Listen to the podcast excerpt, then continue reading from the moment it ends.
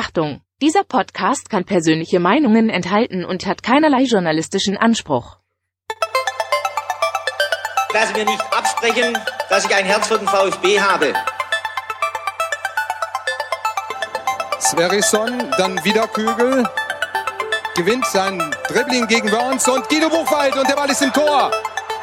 Nach 86 Minuten führt der VfB Stuttgart in Leverkusen mit 2 zu 1. Nach 1950, 52 und 84 gewinnt der VfB Stuttgart zum vierten Mal die Meisterschale.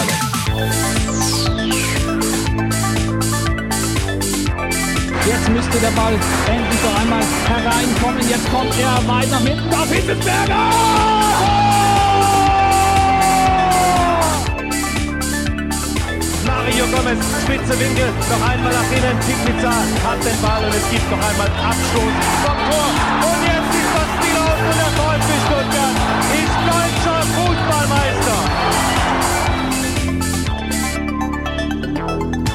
Ja, natürlich, weil wir haben unsere Chancen immer, wenn wir spielen. Und, äh, aber es ist so, wenn du spielen gegen, äh, gegen äh, Wolfsburg, eine gute, gute Mannschaft, du musst deine Chancen äh, reinmachen. Das ist einfach so, wenn äh, du, du machst nichts, äh, du verlierst die Spiele. Und äh, das, ist, das, ist, äh, das ist ganz klar. Aber für uns ist wichtig, dass wir spielen gut und dann die, die, die Punkte kommen. Borna Sosa. Mensch, jetzt falle ich dem noch ins Wort. Borna Sosa mit der besten Analyse zum gestrigen Spiel in Wolfsburg.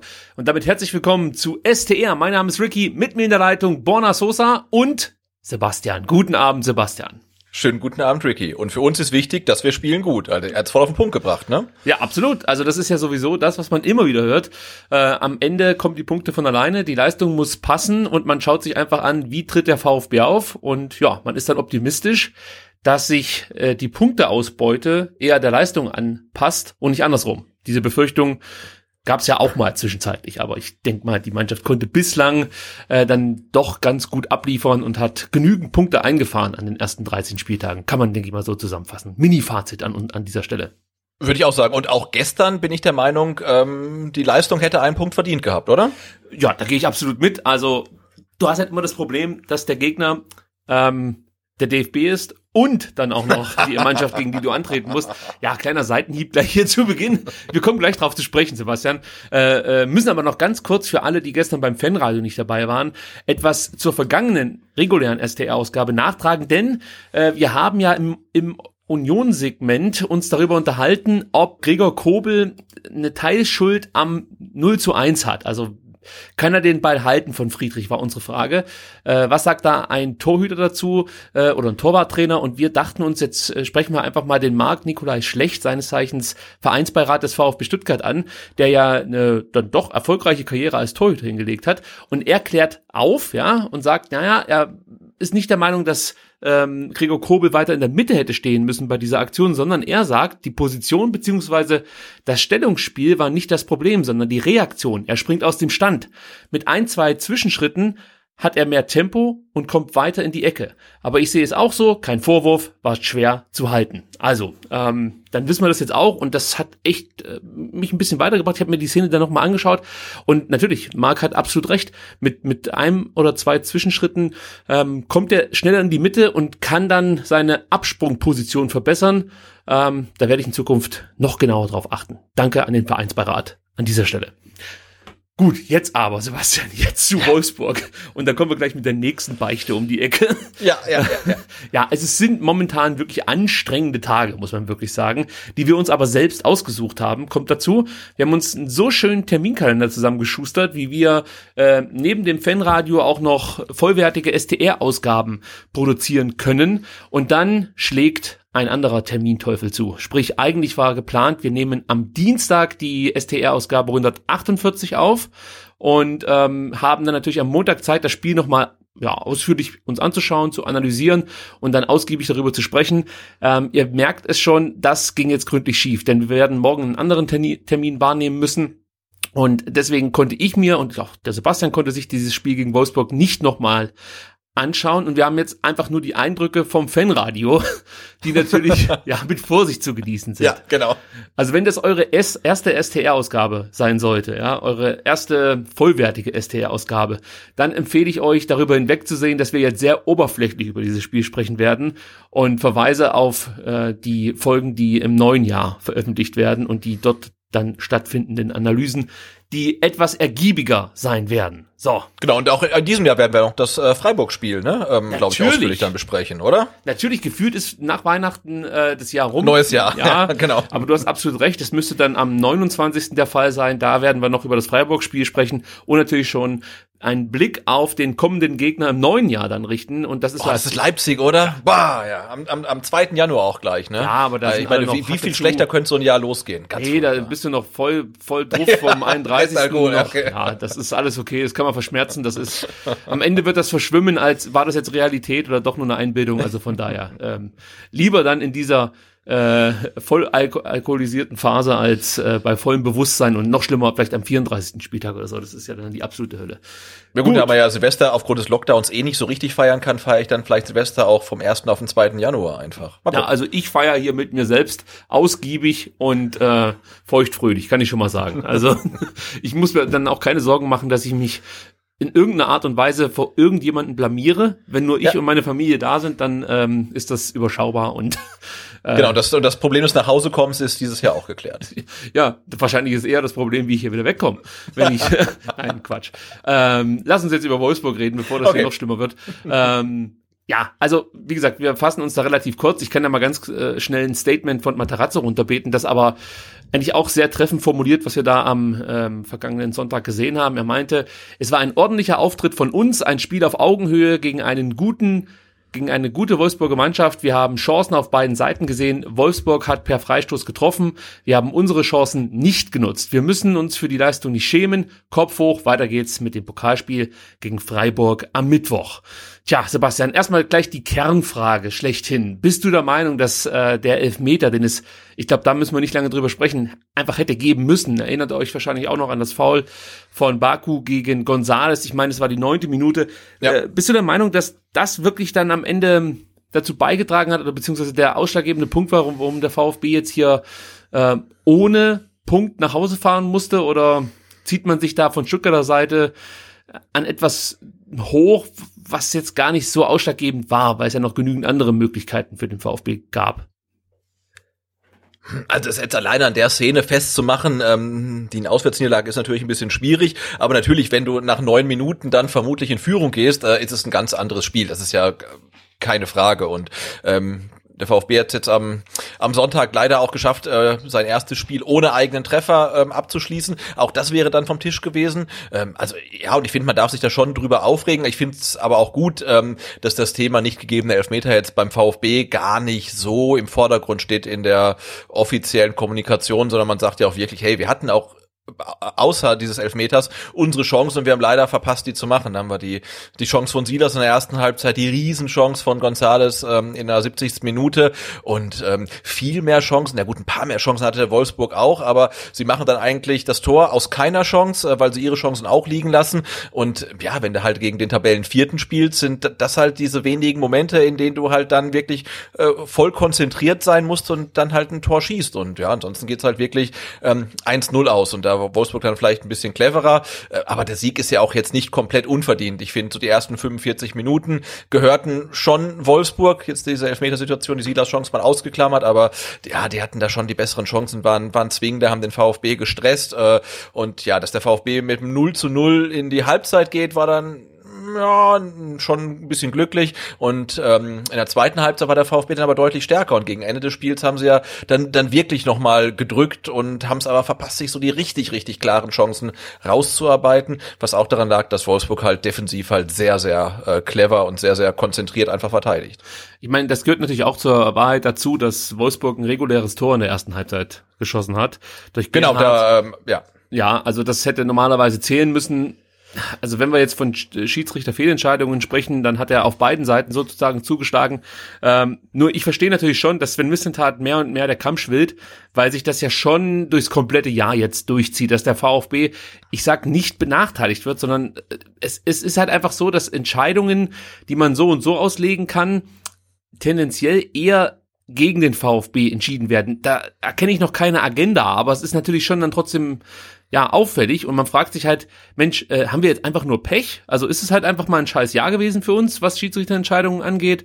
Oder ähm, liegt es das daran, dass sich Sven Mislintat ein paar Mal schon geäußert hat in, in, in einer gewissen Art und Weise, dass man dann beim VfB was weiß ich, mal strenger ist oder so. Ich weiß es ja auch nicht ganz genau. Ähm, aber es ist halt echt einfach zu sehr oder es sticht mir halt wirklich ins Auge, wie oft der VfB da in, in, in Situationen eben nicht das Glück hat und dann vielleicht mal einen Elfmeter bekommt. Auf der anderen Seite, jetzt erzähle ich das gerade und äh, habe vor, vor 30 Sekunden davon gesprochen, dass der VfB äh, Glück hatte, dass ein reguläres Tor nicht zählte. Also von daher habe ich mich da wahrscheinlich schon selbst widerlegt. Trotzdem bin ich irgendwie unzufrieden mit der Schiedsrichterleistung im Allgemeinen, eben dann in den ähm, ja, VfB-Spielen im Jahr 2020. Das ja, und ich finde, wenn man den, den, den Weg wüsste, wie es zu den Entscheidungen kommt, okay, aber jetzt sage ich einen Satz, den man in diesen Tagen leider viel zu häufig hört. Ich bin ja kein Verschwörungstheoretiker.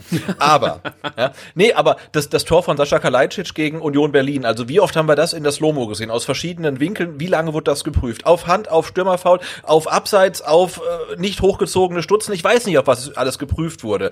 Ne? Also ewig, in verschiedenen Perspektiven, für uns sichtbar am Fernsehbildschirm. Und dann siehst du die Situation des Foul an Gonzales und in der zweiten Halbzeit nochmal ähm, nach dem Abschluss von war es auch von Gonzales, weiß ich gar nicht mehr, ein eventuelles Handspiel äh, von Wolfsburg. Ja. Und es wird halt jedenfalls für uns ersichtlich am Fernsehbildschirm 0,0 geprüft. Es kann ja sein, dass die in Köln sich einen Wolf prüfen, aber wenn ich es nicht sehe, passiert's für mich ja nicht, ja. Und da, das finde ich halt so ein bisschen komisch. Warum wird das Kalajdzic-Tor so ex, äh, exzessiv geprüft und eine Situation ähm, wie von Gonzales für mich gar nicht. Und wir wissen bis heute nicht, hat der VAR überhaupt das geprüft und hat gesagt, okay, für mich ist es eigentlich ein Foul, aber es laufen zu lassen ist keine klare Fehlentscheidung, deswegen schreit ihn nicht ein. Oder hat er gesagt, hm, der Bartstübner hat recht, ist im Leben kein Foul, weiterlaufen. Und das, das muss ich doch wissen, wenn ich am, vorm Fernsehbildschirm sitze, weil ansonsten denke ich irgendwann, okay, also irgendwas, irgendwas stimmt da nicht und der VfB wird benachteiligt systematisch.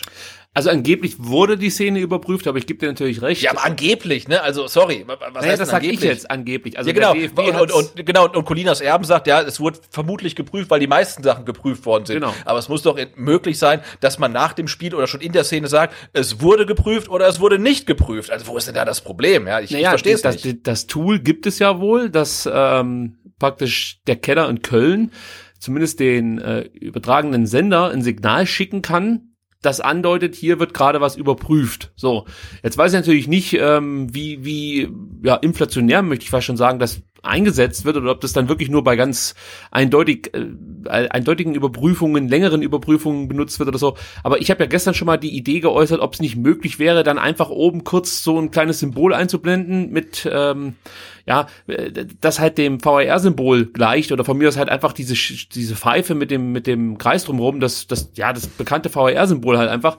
ähm, kann man das nicht kurz einblenden und dann weißt du, okay, hier wird was gescheckt, das Spiel kann ja weiterlaufen. Ja, das ist ja völlig okay. Und ich brauche noch nicht mal eine genaue Ausführung, warum jetzt wie entschieden wurde.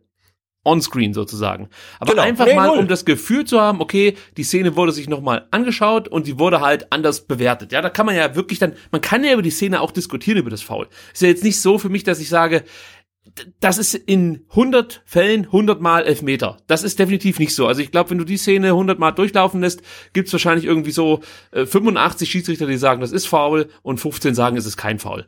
Und dann kann man sich das so herleiten, dass halt eben äh, der Günther Perl das als kein Foul wertet und auch der äh, Florian Bartschübner als kein Foul wertet. Aber man weiß, wie du halt richtigerweise erklärt hast, okay, die Szene wurde nochmal analysiert und es kam eben dieses Ergebnis dabei raus, damit müssen wir leben, finden wir scheiße, aber ist halt einfach so.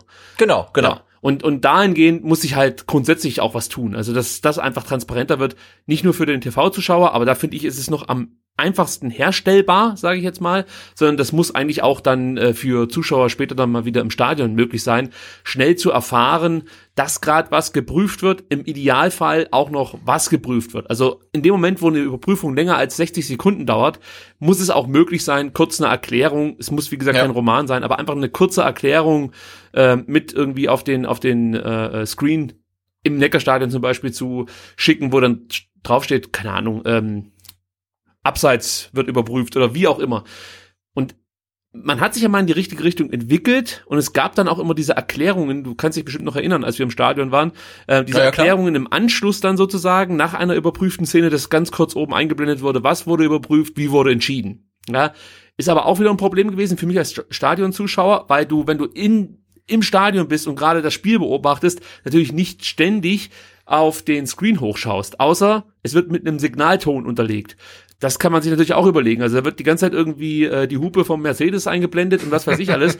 Ob man da nicht einen kurzen Pfiff oder was weiß ich, was man sich da einfallen lassen kann. Also einfach nochmal ein akustisches Signal, dass du kurz auf den Screen schaust und ähm, weißt, okay, es wurde überprüft, es wurde so und so entschieden. Also das muss möglich sein. Das lenkt, glaube ich, auch nicht zu sehr ab vom Spielgeschehen. Da erwarte Ja, ich schon und, und eine meinetwegen da, darf es doch gerne äh, äh, gerne dann Holger Laser kurz einsprechen und dann wird noch die der, der VR äh, das VR-Urteil äh, präsentiert von irgendeinem Premium-Sponsor. Ist mir egal, aber du musst halt irgendwie Naja. transparenter machen. Das regt mich so auf. Der VR wurde wurde eingeführt. Jetzt kann man das gut oder schlecht finden, aber er hat sich halt seitdem halt überhaupt nicht weiterentwickelt halt. Und er ist halt nach wie vor einfach in der Umsetzung einfach äh, mies. Ne, Ja, und er so sorgt halt dafür- dass es solche Szenen gibt wie am vergangenen Mittwoch, ja, da fällt das 2-2 äh, und eigentlich, also, meine, wir haben das Spiel live geschaut, die komplette Euphorie wird gekillt in dem Moment. Im Genau, Stadion ja. kann ich mich natürlich dann mit den anderen zusammen freuen und da freut man sich auch einfach nur des Freude, der, der Freude willen, also, äh, was ich meine, da, da, da zieht man sich gegenseitig fast wieder hoch, aber wenn du halt alleine zu Hause vorm Screen sitzt und musst drei Minuten darauf warten, ob jetzt das Tor zählt oder nicht, ja, dann ist es mir fast schon irgendwann egal. Ist es natürlich Ja, nicht, klar. aber die Emotion ist irgendwie dann raus aus der Nummer. Und ganz ehrlich, für sowas lebt man doch eigentlich, oder beziehungsweise das ist doch, macht doch den Fußball aus, dass du in der 93. Minute äh, den Ausgleich schießt und eigentlich hoffnungslos zurücklagst und das nehmen sie dir halt und killen die Emotionen und das macht's halt noch schwerer, finde ich. Also beim VfB kann ich mich ja dann vielleicht noch freuen, ja, weil es mein Verein ist. Aber es macht's halt noch schwerer, wenn du als neutraler Fan Spiele schaust, ähm, wo es dann teilweise ja absurd wird. Also äh, gibt's ja ähnliche Ver Ver- Beispiele wie eben das von ähm, vergangenen Mittwoch, dass du dann warten musst, bis ein Tor zählt oder eben nicht zählt und darüber entscheidet, ob eine Mannschaft in Champions League Halbfinale einzieht oder eben nicht. Und das sind natürlich dann echt, also für neutralen Zuschauer auch immer schleppende Minuten und am Ende ist der auch fast scheißegal, wie entschieden wird. Und das sollte ja nicht der Fall sein. Ja. Ja, wenn der, wenn der, wenn der Zeitpunkt der kompletten Ekstase nicht der ist, ähm, in dem der Ball die Linie überquert, sondern der, äh, in der der Schiedsrichter nach zweieinhalb Minuten entweder äh, auf die Mittellinie zum, zum Anstoß zeigt oder halt irgendwie in den Strafraum zum Freistoß, ja, dann ist es kein Fußball mehr. Also da bin ich komplett beide. Das ist einfach Kacke. Ja, was kann man sonst noch über das Spiel sogar aus dem Kopf heraus erzählen? Also die erste Halbzeit, wie gesagt, ich fand das eigentlich ganz ordentlich, wie es der VfB gemacht hat. Wolfsburg war stärker.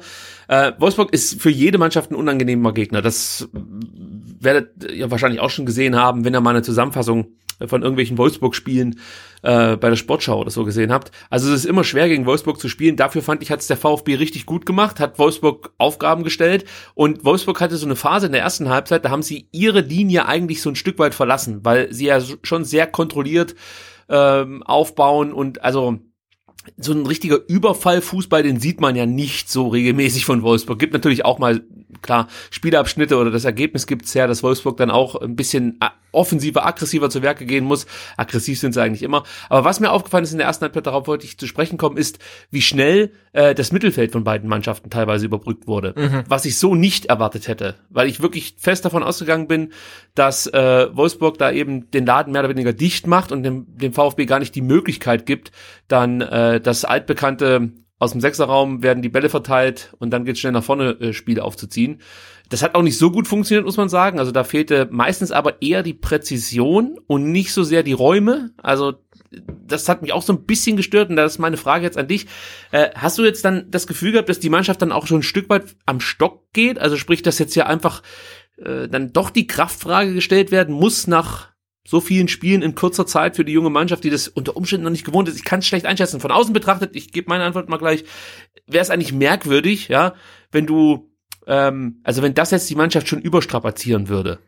Ich weiß nicht, wie du es einschätzt. Äh, Ja, ich hatte es ja auch in, in, im, im Fanradio mal angesprochen, ne? zum Beispiel jetzt bei ähm, Wataru Endo, ob der vielleicht irgendwie ein bisschen überspielt ist.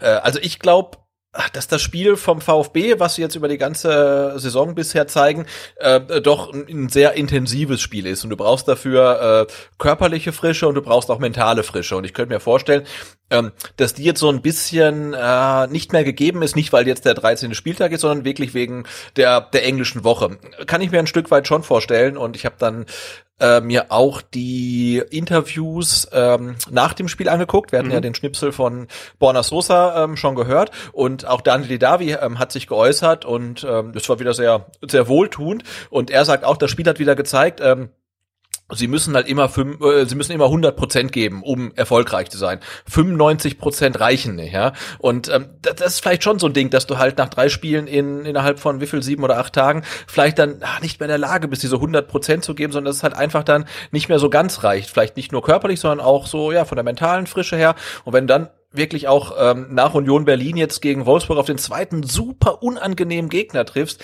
die halt so viele ähm, eingestanzte Automatismen haben, die genau wissen, was sie machen. Und ähm, ich hatte es ja auch angesprochen, ne, Oliver Glasner hatte ja in der PK vor dem Spiel gegen Stuttgart ähm, ja schon verlauten lassen oder hat sich geäußert und da war klar, hey, der weiß ganz genau, wie der VfB spielt. Der kennt, glaube ich, jeden Spieler äh, mit seiner Historie, mit seinen Werten, als der, der weiß ganz genau, was da auf ihn zukommt. Und ähm, dementsprechend war das Wolfsburger Team auch alles andere als überrascht. Das hat man ja von Anfang an gesehen. Also die wussten genau, wie sie den VfB bespielen müssen. Und ähm, ah, dann spielst du halt am Sonntagabend im Dezember bei Regen in Wolfsburg ohne Zuschauer.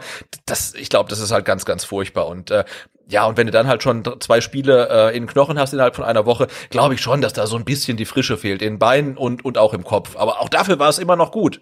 Ja, und du hast auf der anderen Seite Wolfsburg als Gegner, die die Mannschaft in der Bundesliga sind mit den meisten intensiven Läufen. Also sprich, die fordern dich da auch in der Hinsicht. Also du hast halt dann oft auch die Rückwärtsbewegung, die du mitgehen musst, die du mit Sicherheit dann äh, nicht so gerne mitgehst, wie wenn du halt aufdrehen kannst. Das kommt natürlich auch noch dazu.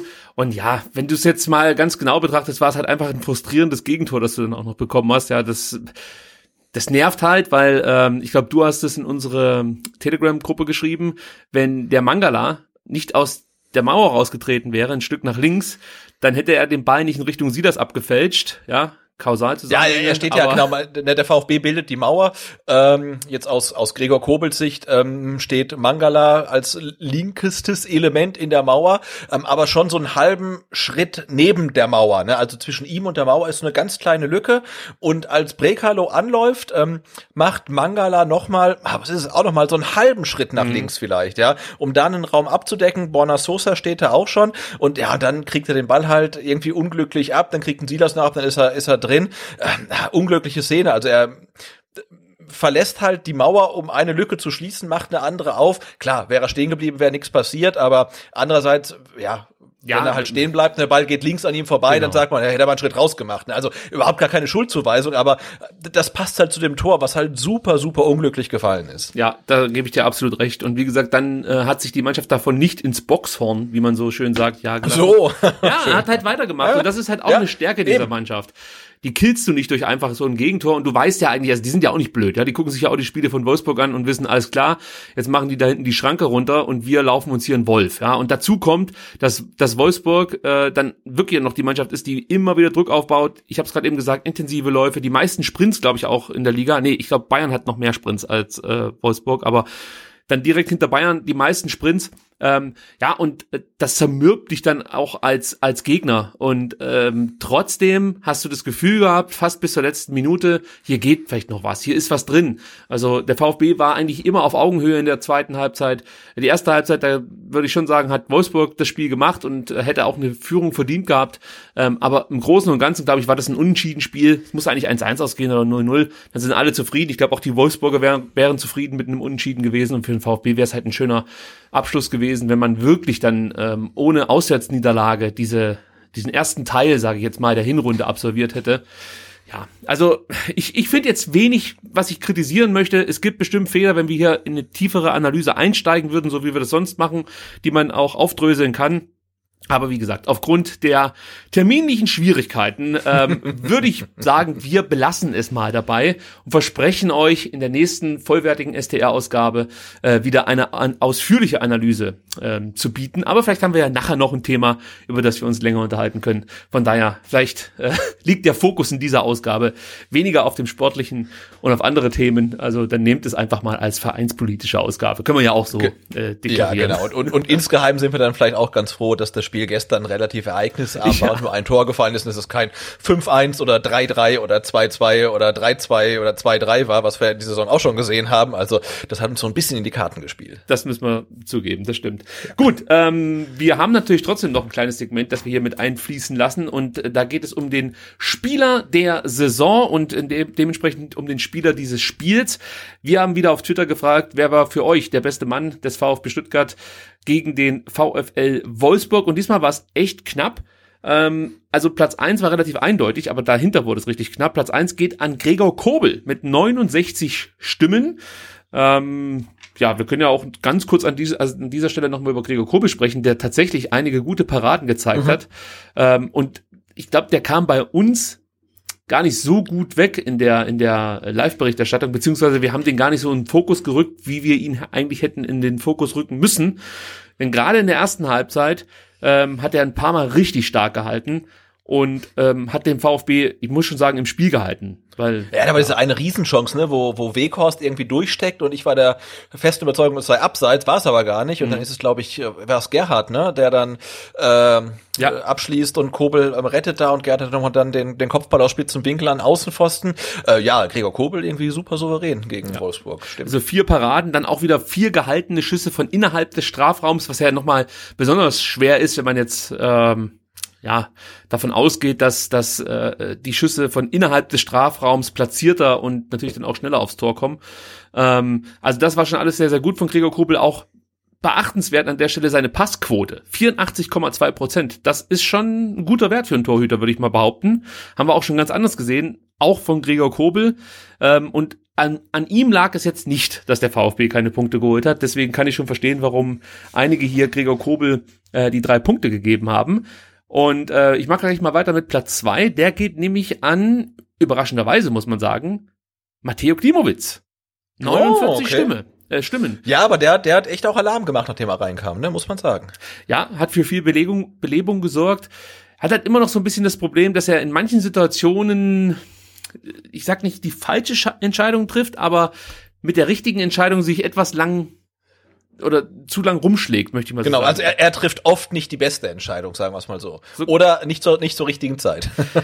Ja, also es ist nie ganz falsch, was er macht und er hat auch oft, Genau. ich weiß nicht, ist es dann Glück, wenn er sich manchmal so durch durch äh, mogelt durch irgendwelche Gegenspieler und so. Also wir haben es ja glaube ich schon mal gesagt. Du erkennst einfach, dass der unglaublich gute Anlagen hat und du hast das Gefühl, wenn jetzt noch ein Dominostein um, umkippt, dann zerschießt der die Bundesliga. Also die Anlagen dafür sind da und die blitzen auch immer wieder auf. Und ich hoffe ja jedes Mal, wenn der von Beginn an spielt, dass er jetzt das Spiel abliefert, das den Durchbruch sozusagen bringt.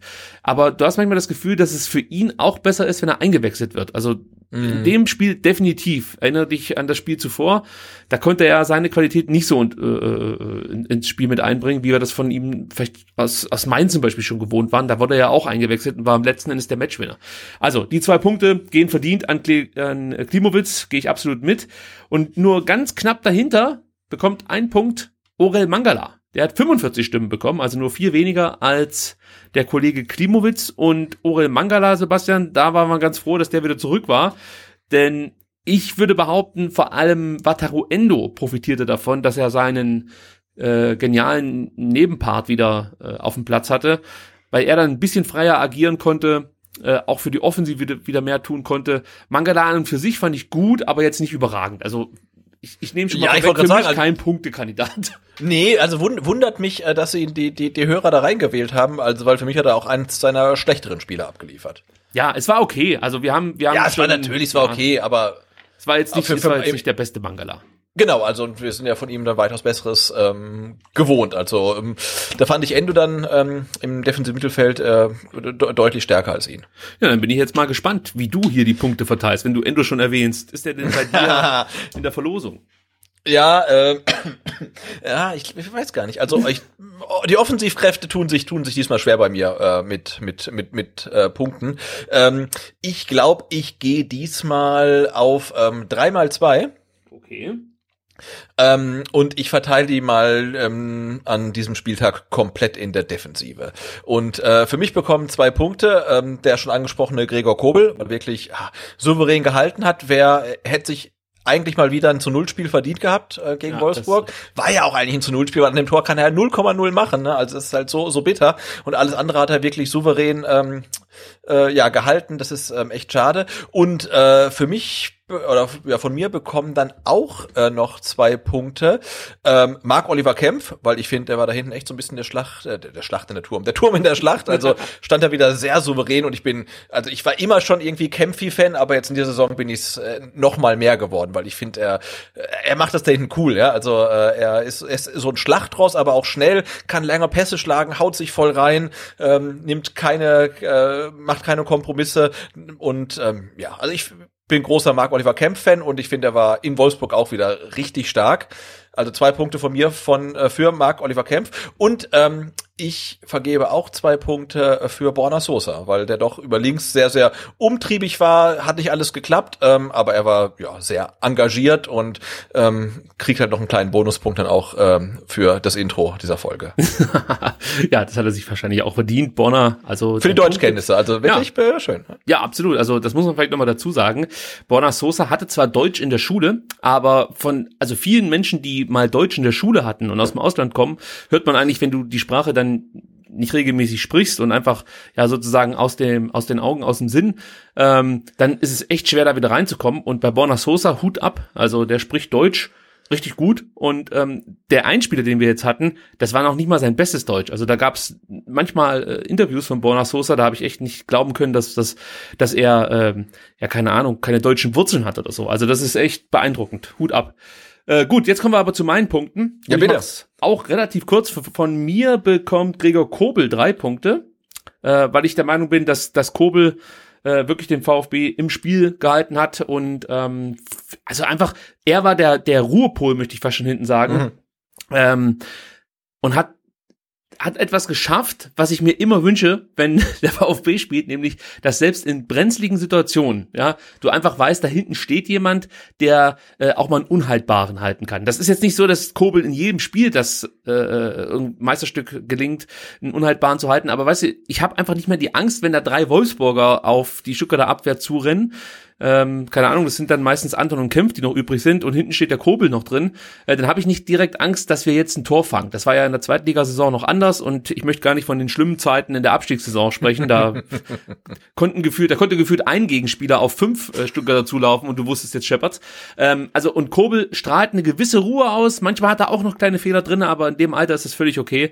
Und ich bin ganz ehrlich, normalerweise hätte ich Kobel jetzt auch nur zwei Punkte gegeben, aber ich finde, er hat auf die Saison, auf die bislang gespielte Saison gesehen, von uns zu wenig Punkte bekommen. Deswegen kriegt er von mir Ja, diesen stimmt. Bonuspunkt und kriegt die drei Punkte. Äh, zwei Punkte gebe ich Marc Oliver Kempf, ähm, der mich auch wieder mal überzeugt hat. Also der spielt eine fantastische äh, Hinrunde, muss man Ja. sagen. Hat auch kaum Zweikämpfe verloren. Jetzt äh, am vergangenen Sonntag hat es richtig gut gemacht. Aufbauspiel hat wieder gepasst. Äh, ich glaube, es war der Spieler mit den meisten Ballkontakten oder fast mit den meisten Ballkontakten. Sehr aktiv, gerade im Aufbauspiel. Äh, und er gehört halt auch, Und zu- auch ja. Äh, Sorry, und auch mit Lattentreffer, ne? Gleich nach dem Das Wiederanpfiff. Ähm, also war vielleicht, vielleicht Hand, vielleicht fest abgepfiffen worden, aber auch da nach dem Standard wirklich brandgefährlich, haut sich da komplett rein und ähm, trifft die Latte. Also auch das wäre, ja, war knapp. Das kommt noch mit dazu, richtig. Den Lattentreffer, den habe ich schon äh, komplett vergessen, wenn ich ehrlich sein soll. Aber jetzt, wo du sagst, kommt er mir wieder in den Sinn. Und äh, einen Punkt gebe ich an Wataru Endo. Den fand ich auch Ja. richtig gut. Ähm, ja, es gab ja mal zwischenzeitlich auch von uns äh, die Anmerkung, dass das Spiel jetzt hier gegen Wolfsburg auch nicht sein Bestes sei, aber ähm, ja, im Nachhinein muss ich ganz ehrlich sagen, nachdem ich mir auch so ein paar Daten nochmal angeschaut habe, war das schon richtig ordentlich, was er so gezeigt hat. Und du siehst, auch ich, ähm, ja, habe jetzt gar keinen bepunktet, der in der Offensive sich rumtreibt. Äh, also aber die taten, die taten sich auch alle schwer, ne? Also sei es Gonzales, Kulibali, Didavi, ah, die konnten alle nicht so richtig glänzen. Also insofern sind, glaube ich, die Punkte, oder unsere Punkte in der Defensive diesmal schon ganz gut äh, aufgehoben. Ja, ich, ich hatte halt das Gefühl, dass vor allem die Defensive dazu beigetragen hat, dass der VfB bis zur 90. Minute Ja. hoffen konnte. Ja, also das war einfach gut gespielt und ähm, ja, man ist vom VfB Action gewohnt, aber man kann auch gut verteidigen. Das hat nicht zuletzt dieses Spiel gezeigt, weil ja, so, so ein Freistoßtreffer ist immer mal drin. Übrigens, das ist auch noch eine Statistik, äh, die hatte ich so gar nicht auf der Pfanne, habe ich irgendwo gelesen heute. Wolfsburg hat sein drittes Freistoßtor in der Saison geschossen und bislang haben alle anderen 17 Bundesligamannschaften zusammen zwei geschossen. Oh, Also okay. Wolfsburg hat da definitiv eine Stärke. ähm, die den meisten anderen oder allen anderen Bundesligisten abgeht. Von daher ist das vielleicht dann fast schon verschmerzbar, dass man durch ein Freistoßtor verloren hat.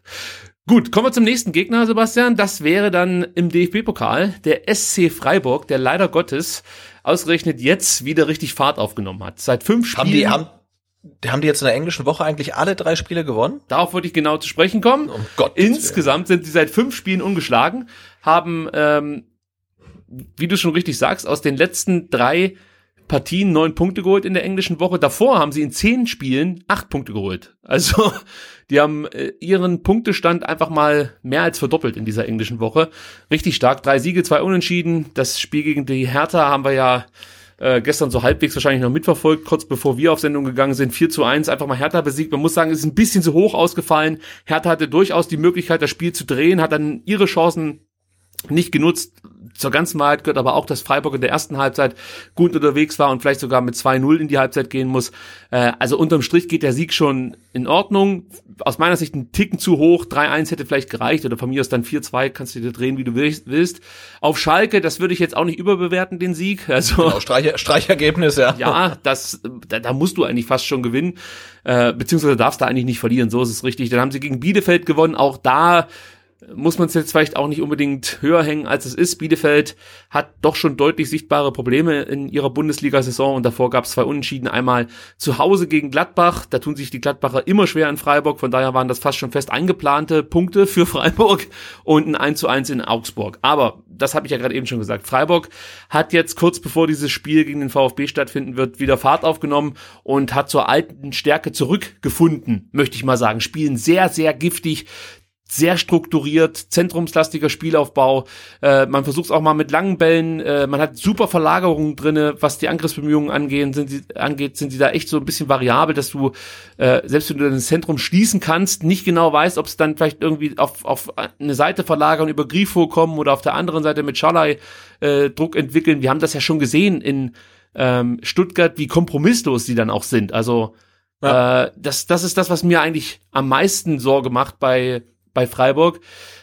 Ich, ich gehe davon aus, dass wenn sich Chancen bieten, dass Freiburg da in der Lage ist, relativ kurzen Prozess zu machen, auch wenn die Chancenverwertung an und für sich jetzt nicht die beste ist. Also das ist so Mittelmaß Bundesliga, würde ich mal sagen. Ein bisschen unterm VfB. Ich glaube, Stuttgart ist auf Platz sieben in der Chancenverwertung und Freiburg auf acht oder sechs und sieben, irgendwie so um den Dreh rum.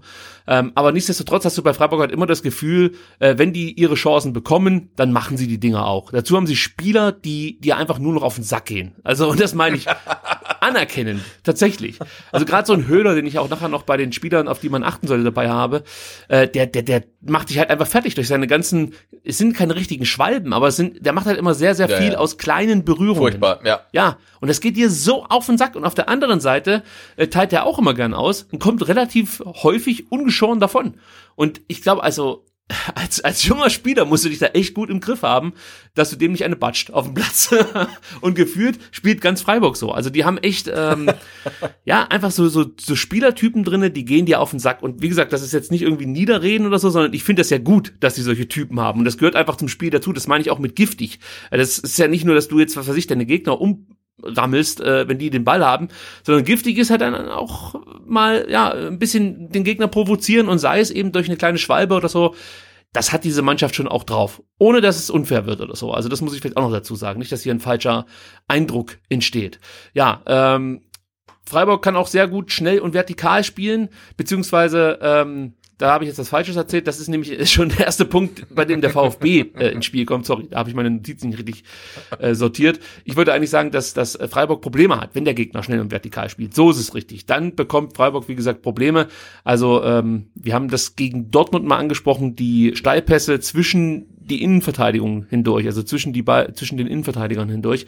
Da äh, ist auch Freiburg anfällig und da könnte der VfB natürlich dann mit Präzision und Tempo äh, doch zu Chancen kommen. Da gehe ich einfach mal davon aus, dass das dem äh, VfB Stuttgart das ein oder andere Mal gelingen wird und hoffentlich nutzen sie dann diese Chancen.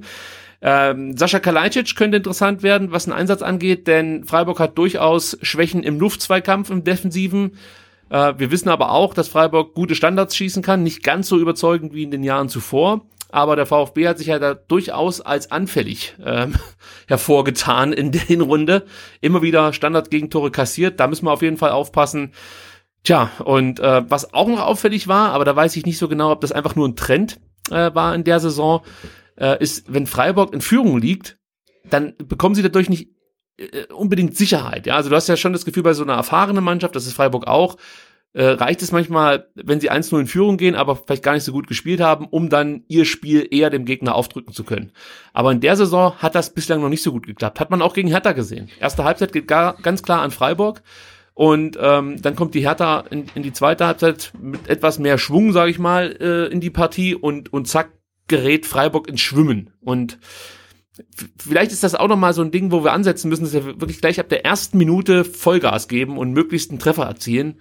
Und ähm, selbst sollte es den Freiburgern gelingen, in Führung zu gehen, nicht aufgeben. Aber das haben wir ja vorhin schon thematisiert. Der VfB macht immer weiter und das könnte dann vielleicht auch dazu führen, dass ähm, Stuttgart selbst aus schwierigen Lagen, wenn es dazu kommen sollte im Spiel, dass man zurückliegt, äh, zurückkommen kann und den Gegner unter Druck setzen kann, beziehungsweise dann auch treffen kann. Ja, also das ist das, was ich so in der Kürze über Freiburg in Erfahrung bringen konnte.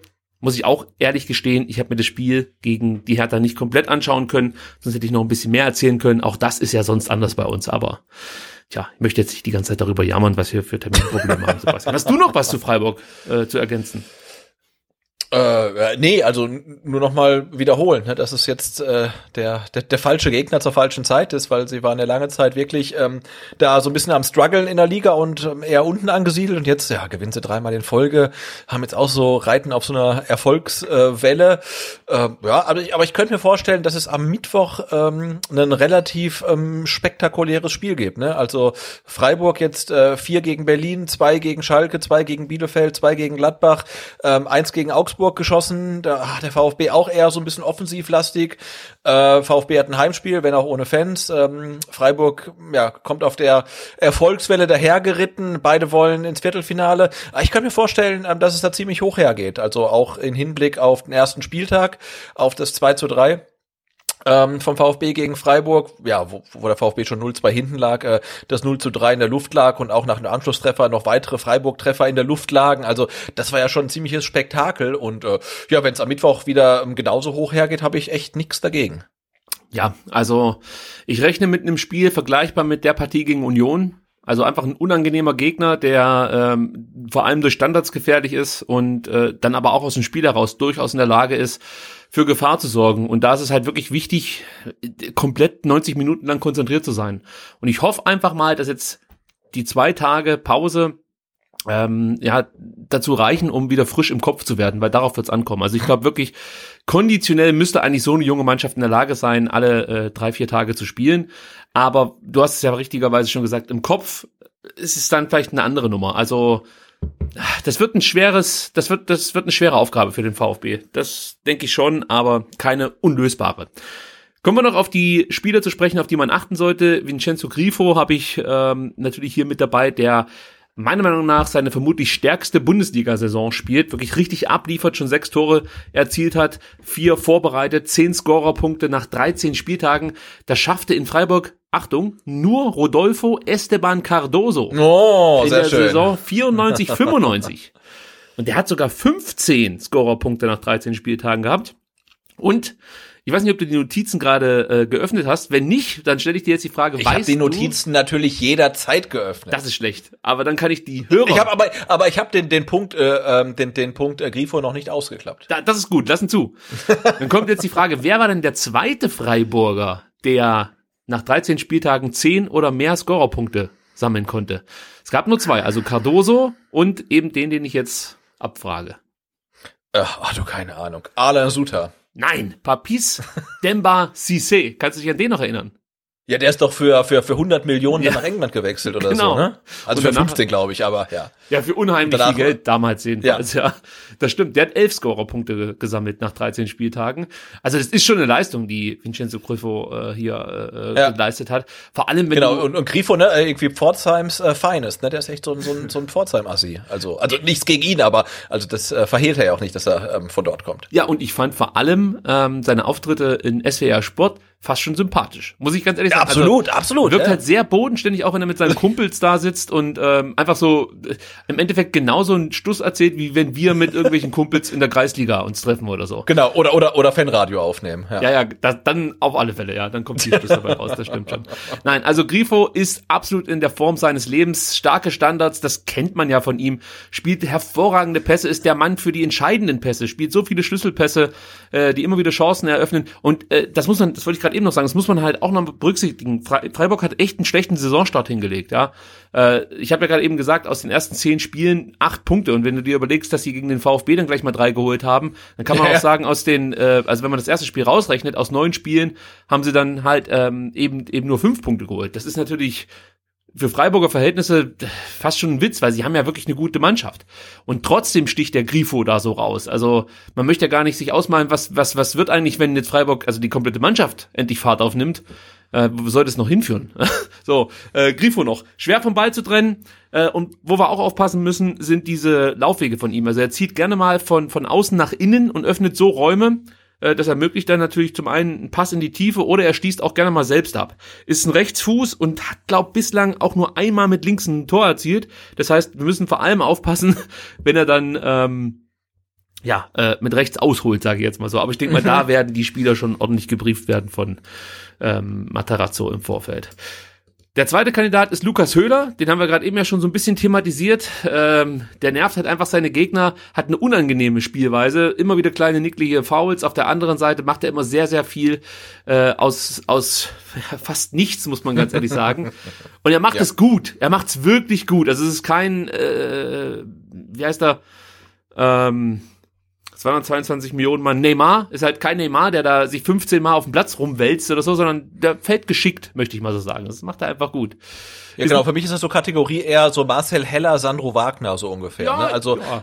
ein, also wenn der beim Gegner ist, dann, ah, dann, dann findest du es ganz furchtbar und du wünschst dir aber so insgeheim, dass du in deiner Mannschaft auch so einen hättest. Ja, vielleicht mit einer anderen Frisur, aber prinzipiell von der Ja, Art und Weise, wie er spielt, äh, absolut, ja. Also da gebe ich dir schon recht. Ist nicht ganz so torgefährlich wie 1920, aber trotzdem enorm wichtig für Freiburgs Offensivbemühungen.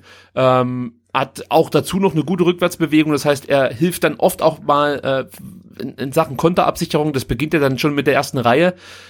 Auch da stresst er dich halt sofort und gewinnt dann auch viele Zweikämpfe und verhindert, wie gesagt, somit Umschaltmomente für den Gegner. Hat auch ein gutes Passspiel, aber das haben fast alle Freiburger. Also Lukas Höhler ist schon, ja, ist schon ein guter Mann, muss man ganz ehrlich sagen. Und bevor Aber jetzt gegen Berlin nicht, nicht in der Startelf, ne? Weil ich glaube, Demirovic hat sein Startelf-Debüt tatsächlich gegeben in der Bundesliga und äh, ja, Lukas Höhler, Lukas, ja, kam erst in der 60. Minute dann für ihn rein. Ja, wobei ich äh, Dimirovic eher als äh, Nils Petersen Ersatz einordnen würde. Also, ja, schon, aber trotzdem war, war Höhler auf der Bank erstmal. Ja, ja, ja, das ist richtig. Also ich glaube, die haben auch alle wenig Probleme damit. Also das ist wahrscheinlich ähnlich wie beim VfB Stuttgart. Da macht man sich ja auch keine großen Gedanken, ob jetzt Tongi von Beginn an spielt oder Matteo Ja. Klimowitz. Und das kann man so ein bisschen vergleichen. Alle ordnen sich dem Erfolg sozusagen unter und es funktioniert ja auch. Also Christian Streich hat ja oft auch schon ein gutes Händchen bewiesen. Nicht ohne Grund ist Nils Petersen der Joker, der, der, der beste Joker der Bundesliga ever. Und ähm, ja, auch Lukas Höhler ist halt einfach so ein Spieler, wenn der reinkommt, weißt du, oh shit, Mann, jetzt kommt auch noch der Höhler. äh, und genau diesen Effekt, ja, das ist ja cool, dass du das bringen kannst und trotzdem Qualität davor schon auf dem Platz hast. Äh, und wir haben ja auch in der in der äh, Vorschau zum zum ersten Saisonspiel damals über einige andere Spieler noch gesprochen. Also wenn ihr da noch gerade zu Demirovic was erfahren wollt, dann hört euch einfach kurz die Vorbesprechung zum ersten Saisonspiel gegen Freiburg an. Ähm, da haben wir gerade Demirovic nochmal ausführlich besprochen und weitere Kandidaten. Ähm, ja, kommen jetzt nicht drauf, wen wir alles besprochen haben, aber ihr könnt reinhören, sind nur 15 Minuten und ähm, definitiv waren da noch andere Namen dabei. Der letzte, den ich hier mit reinholen möchte, ist Baptiste Santa Maria, der im Sommer aus Frankreich nach Freiburg wechselte. Das ist, glaube ich, auch der Freiburger Rekordtransfer. Und ich habe damals auf Twitter geschrieben, dass der eigentlich fast zu gut ist für eine Mannschaft wie Freiburg. Meine das auch hier nicht despektierlich, sondern das ist halt ein hochveranlagter Spieler, der mit unheimlich viel Talent daherkommt und auch jetzt schon das unter Beweis gestellt hat. Also er hat jetzt nicht nur brilliert in seiner Zeit in Freiburg, hat auch mal Probleme gehabt, keine Frage.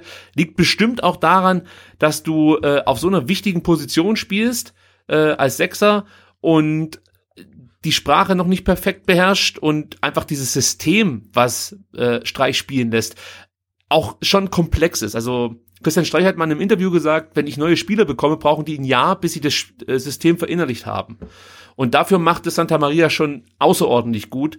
Und ich bin mir auch relativ sicher, dass der ähm, seinen Weg machen wird, ob das jetzt nochmal über eine Bundesliga-Station laufen wird oder dann relativ äh, schnell dann Richtung Premier League oder La Liga geht, kann ich nicht einschätzen. Aber es ist auf jeden Fall ein Mann, der nicht sein Karriereende in Freiburg äh, äh, äh, verbringen wird. Also ich gehe schon davon aus, dass der nochmal mindestens einen Step machen kann.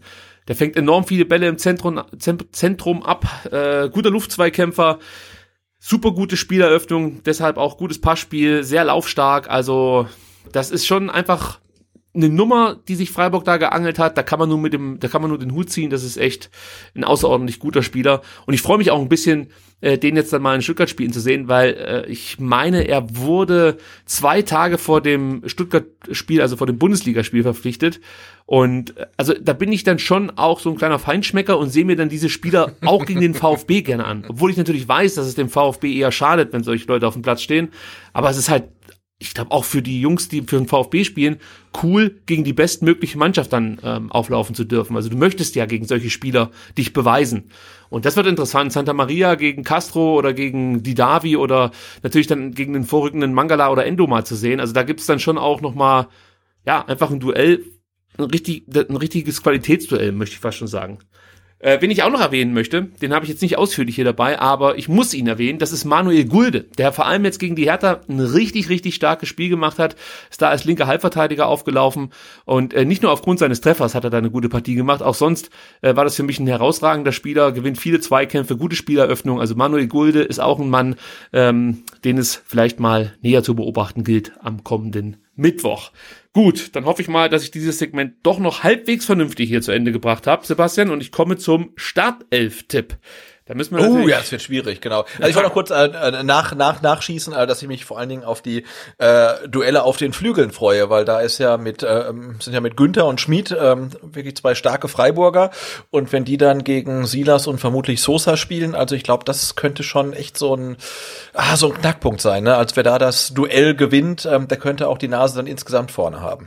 Herr Schmid hat mir zuletzt nicht mehr ganz so gefallen, muss ich sagen. Günther sowieso ist für mich das ist für mich unglaublich, dass der immer noch in äh, Freiburg spielt. Wahnsinn, also, ne? Ja. Äh, klar wechselt er jetzt nicht äh, kurz vor Transferschluss, äh, äh im Oktober war es ja damals, äh, noch den Verein, aber dass der jetzt nicht mal irgendwann, weiß nicht, in Wolfsburg. Das ist ja so ein Klassiker, der, der, der zu Schalke oder, also zu, zu Schalke letzte Saison, nicht in dieser Saison, aber Schalke oder vielleicht sogar Leverkusen oder irgendwie. Leverkusen, wechselt, ja, ne? Leverkusen ist echt, ey, Leverkusen ist eigentlich der Move schlechthin, weil genau da haben sie Probleme. Wenn du die Leverkusener ja. Aufstellung dir anschaust, sind die Flügel, die Defensiven einfach schlecht besetzt. Da wäre genau der Mann der Richtige. Oh Mann. Genau, Günther gegen, äh, hinter, hinter Diaby oder so. Hm? Da rufen wir den Völler mal an und pitchen die Idee. ja, also, da gebe ich dir recht, die, die Flügelduelle werden auch interessant, sowieso immer wichtig für den VfB, dass sie da Tiefe generieren können. Das wird schwer. Also ich freue mich drauf. Ja, weil Silas ne, gegen, gegen Union Berlin völlig draußen, gegen Wolfsburg offensiv, ja, aber okay, äh, defensiv schwierig. Also ähm, da, da bin ich echt mal gespannt, wie sich das dann gegen, gegen Freiburg dann zum Jahresausklang ähm, nochmal präsentiert, das Ganze. Ja, wir werden es mitverfolgen. Am Mittwoch geht's los um 20.30 Uhr bei uns auf, äh, jetzt hoffe ich, dass ich mir den Link richtig gemerkt habe, vfbfanradio.de ja, so ist es, ja? Stimmen, ja. Ab, ja, äh, live. Ja, natürlich. 20.30 Uhr geht's los und das Spiel wird natürlich nicht wie fälschlicherweise von uns am Sonntag erzählt im ZDF übertragen, sondern in der ARD. ja. Okay. Also da den richtigen Sender einschalten. So, jetzt aber wirklich ja. zum Startelf-Tipp. Und da löse ich auf, Sebastian. Wir haben beide gegen Wolfsburg neun von elf Spielern richtig vorausgesagt. Also keine Änderungen bei uns in den Tagessiegen und richtig getippten Spielern. Wir gehen weiter im Gleichschritt. Äh, ja, schon gemein, ne? Wir haben beide, glaube ich, beide, glaube ich, die Davi in die Startelf reingetippt, was auch richtig war, aber dass er dann Castro draußen lässt, damit kann ja auch niemand rechnen eigentlich, ne? Ja, ich habe, also ich war schon überrascht, dass Castro draußen war. Da gebe ich dir ja. schon recht. Also damit habe ich nicht gerechnet. Ich bin eigentlich auch davon ausgegangen, dass Klimo, nicht Klimowitz, dass Kalajdzic seine Startelf Chance bekommt. Ja, absolut. Hat ja. er nicht bekommen, hat er nicht bekommen. Ähm, gut, dann bin ich mal gespannt, wen du jetzt aufstellst. Also hinten Obwohl, da haben wir auch gleich wieder eine Frage. Stenzel oder Mafropanos? Ja, ja. Kobel ist klar. Ach, um das, das, äh, genau, zu das wollte ich, das, wollte- das wollte ich dich, dich noch fragen. Hat eigentlich der VfB gegen Wolfsburg mit einer Dreier- oder mit einer Viererkette Ja, gespielt? situativ wie immer. Ja, Also- mal wieder, ne? aber es war keine, keine echte Viererkette, oder? Dass man Ja, sagt, irgendwie, ist- Stenzel ist rechts, rechter Außenverteidiger, Sosa ist ähm, linker Außenverteidiger. Das war schon wieder diese, wie, wie, wie sagt Materazzo, die gekappte Viererkette, oder? Ja, also ich verstehe auch das nicht, warum ähm, äh, der ein oder andere Berichterstatter sich da immer so dran aufgeilt an irgendwelche Schemata, die, er, die man dann unbedingt darstellen möchte.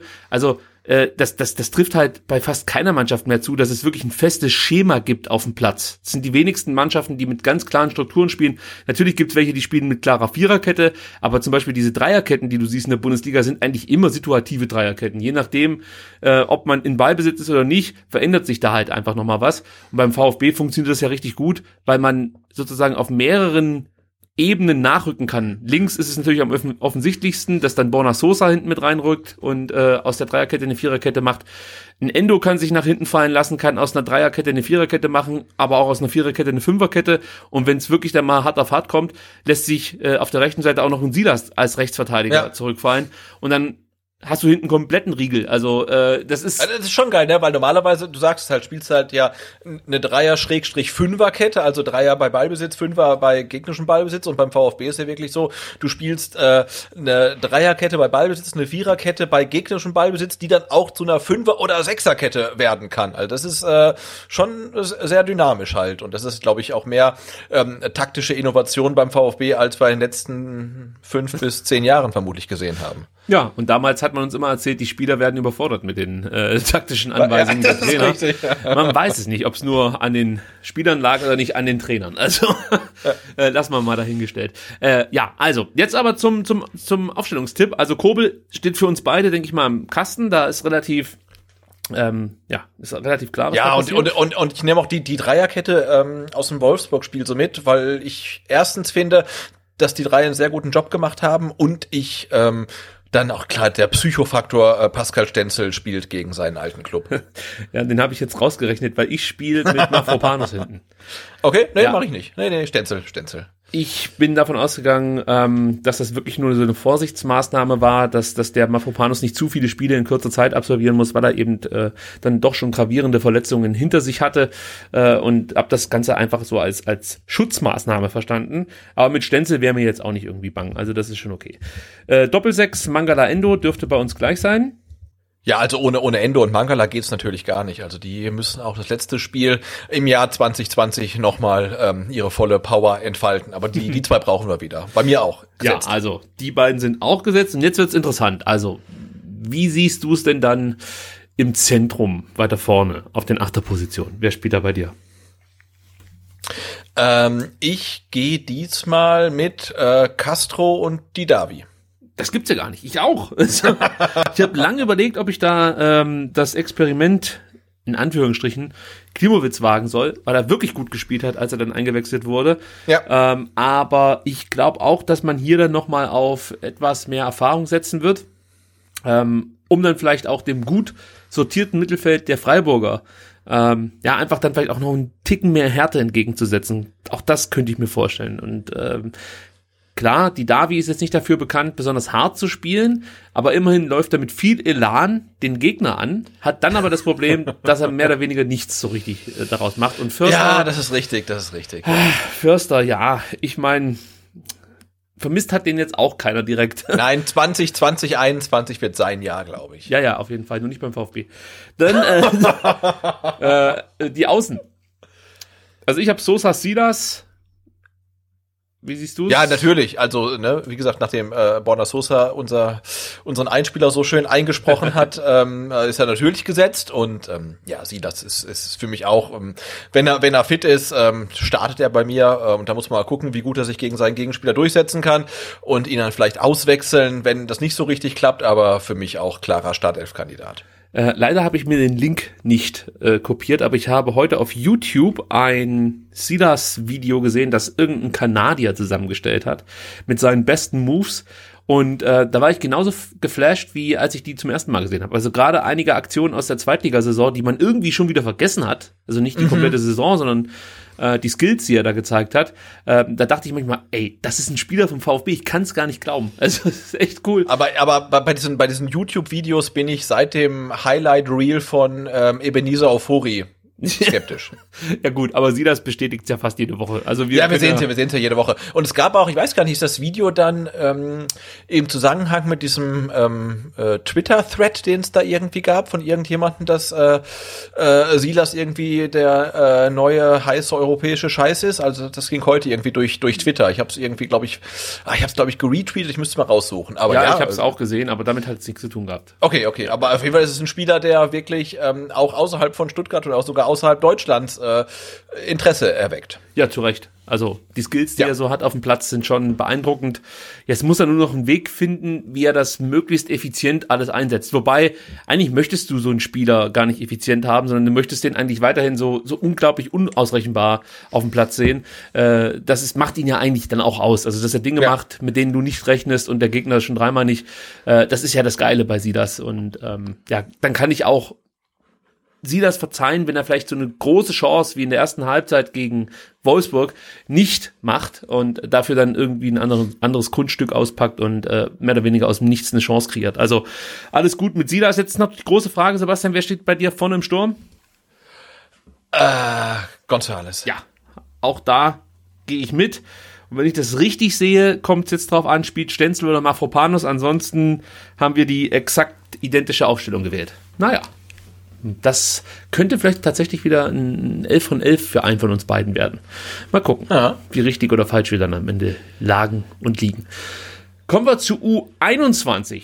Da müssen wir natürlich wieder vorweg schicken, ähm, wir können die Spiele, warum auch immer, nicht mitverfolgen, denn VfB TV ja, bietet einfach keine Möglichkeit, wie ähm, VfB TV Abonnenten sich die Spiele der eigenen Jugend anschauen können. Das ist natürlich auch fast schon ein Skandal, muss man sagen, dass das 2020 immer noch nicht möglich ist. Äh, aber wir können vermelden, dass der VfB Stuttgart den TSV Schott Mainz mit 8 zu 1 nach Hause geschickt hat.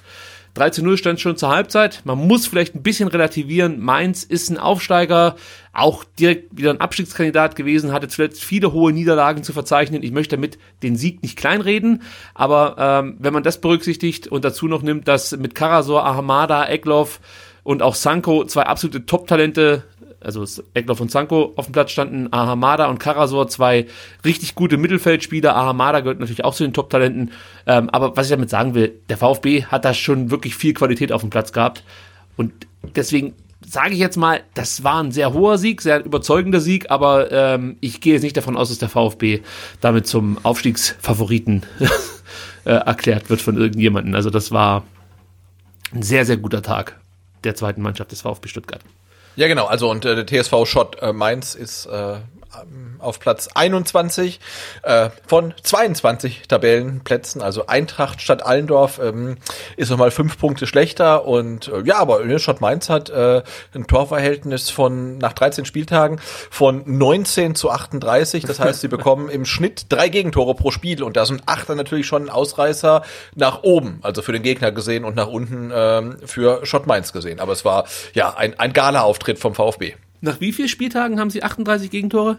13, der haben erst 13 Spieler. Oh, die haben mehr Gegentore gefangen als Schalke. Äh, ja, Schalke hat nur 36 Gegentore. Also, äh, damit wir das so ein bisschen einkategorisieren können, da war das ganz hilfreich, dass wir das hier also es ist, äh, genau, und, und, und Schott Mainz hat auch tatsächlich die schlechteste Abwehr der, Welt. äh, der, der, der Regionalliga Südwest. Äh, na, der Balinger SC hat auch schon 38 Gegentore, sehe ich gerade. Aber nur, weil die aber der ganz Tabellenletzte, Abwehr also. Eintracht statt Allendorf hat erst äh, 32 Gegentore. Ja, äh, ja, also wie gesagt, das war mit Sicherheit cool ähm, für alle, die dabei waren und sich das angucken konnten. Das waren nicht allzu viele. Es wäre natürlich Ja. noch cooler, wenn es gerade in Corona-Zeiten äh, die Möglichkeit gäbe, für Fans irgendwie diese Spiele der zweiten Mannschaft mitzuverfolgen. Und mittlerweile, ich glaube, ich würde es sogar mit einem iPhone abgefilmt mir angucken. Auch äh, weil, weil ich die Jungs sehen möchte. Gerade ein Ahamada, ein Egloff, äh, auch ein Sokrafakis. Das sind Spieler, die möchte ich einfach spielen sehen. Du musst dir mal vorstellen, der Sturm, den ähm, äh, Frank Fahrenhorst aufgeboten hat. Egloff, Sokrafakis und Sanko haben einfach mal sieben Tore in diesem Spiel erzielt. Also das, das, das will ich halt sehen, diese Jungs. Und das sind alles Talente. Natürlich, Sokrafakis sagen bestimmt viele, ja, das wird vielleicht mal ein guter Drittligaspieler, aber das ist niemand für die Bundesliga. Warum nicht? Warum soll er sich noch, nicht noch weiterentwickeln? Also immer wenn ich ihn gesehen habe, hat er alle Assets mitgebracht, die eigentlich schon Mut machen. Also Tempo, Durchsetzungsvermögen, gute Technik, abschlussstark. Also warum soll der nicht tatsächlich mal ein Kandidat werden für die erste Mannschaft? Den haben wir aus äh, Berlin damals geholt, ich glaube vor zwei, drei Jahren. Und der entwickelt sich richtig gut. Der trifft regelmäßig und wie gesagt, sein Tempo hat mich eigentlich immer überzeugt in seinen Auftritten, die ich von ihm sehen konnte. Und Mo Sanko, ja natürlich, dem müssen wir natürlich einen Thron bauen. Der schießt vier Tore und bereitet noch eins vor. Äh, holy shit, also da weiß ich gar nicht, was ich sagen soll. Da freue ich mich einfach, dass wir erneut einen richtig talentierten Jungen da in der U21 jetzt haben.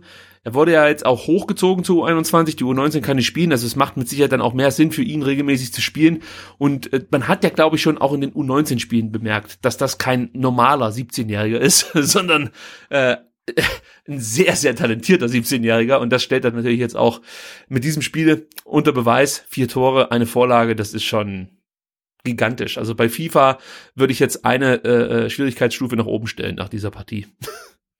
Äh, ja, genau, man darf ja nicht vergessen, das grenzt ja jetzt ähm, fast schon an Wettbewerbsverzerrung, dass Mo Sanko spielt, aber es ist nicht so, dass man irgendwie einen Spieler aus der ersten Mannschaft in der zweiten spielen lässt. Nee, man äh, zieht einen von der U19 hoch ähm, in die U21, weil äh, äh Mo Sanko ist 17? Ja glaube ich, ne? Und spielt jetzt U21 und schießt auch da alles zusammen. Und äh, ja, er kam ja zum VfB, konnte dann wirklich lange Wochen nicht spielen aufgrund von irgendwelchen bürokratischen, äh, weiß ich nicht, Malessen. Da gab es keine Spielerlaubnis.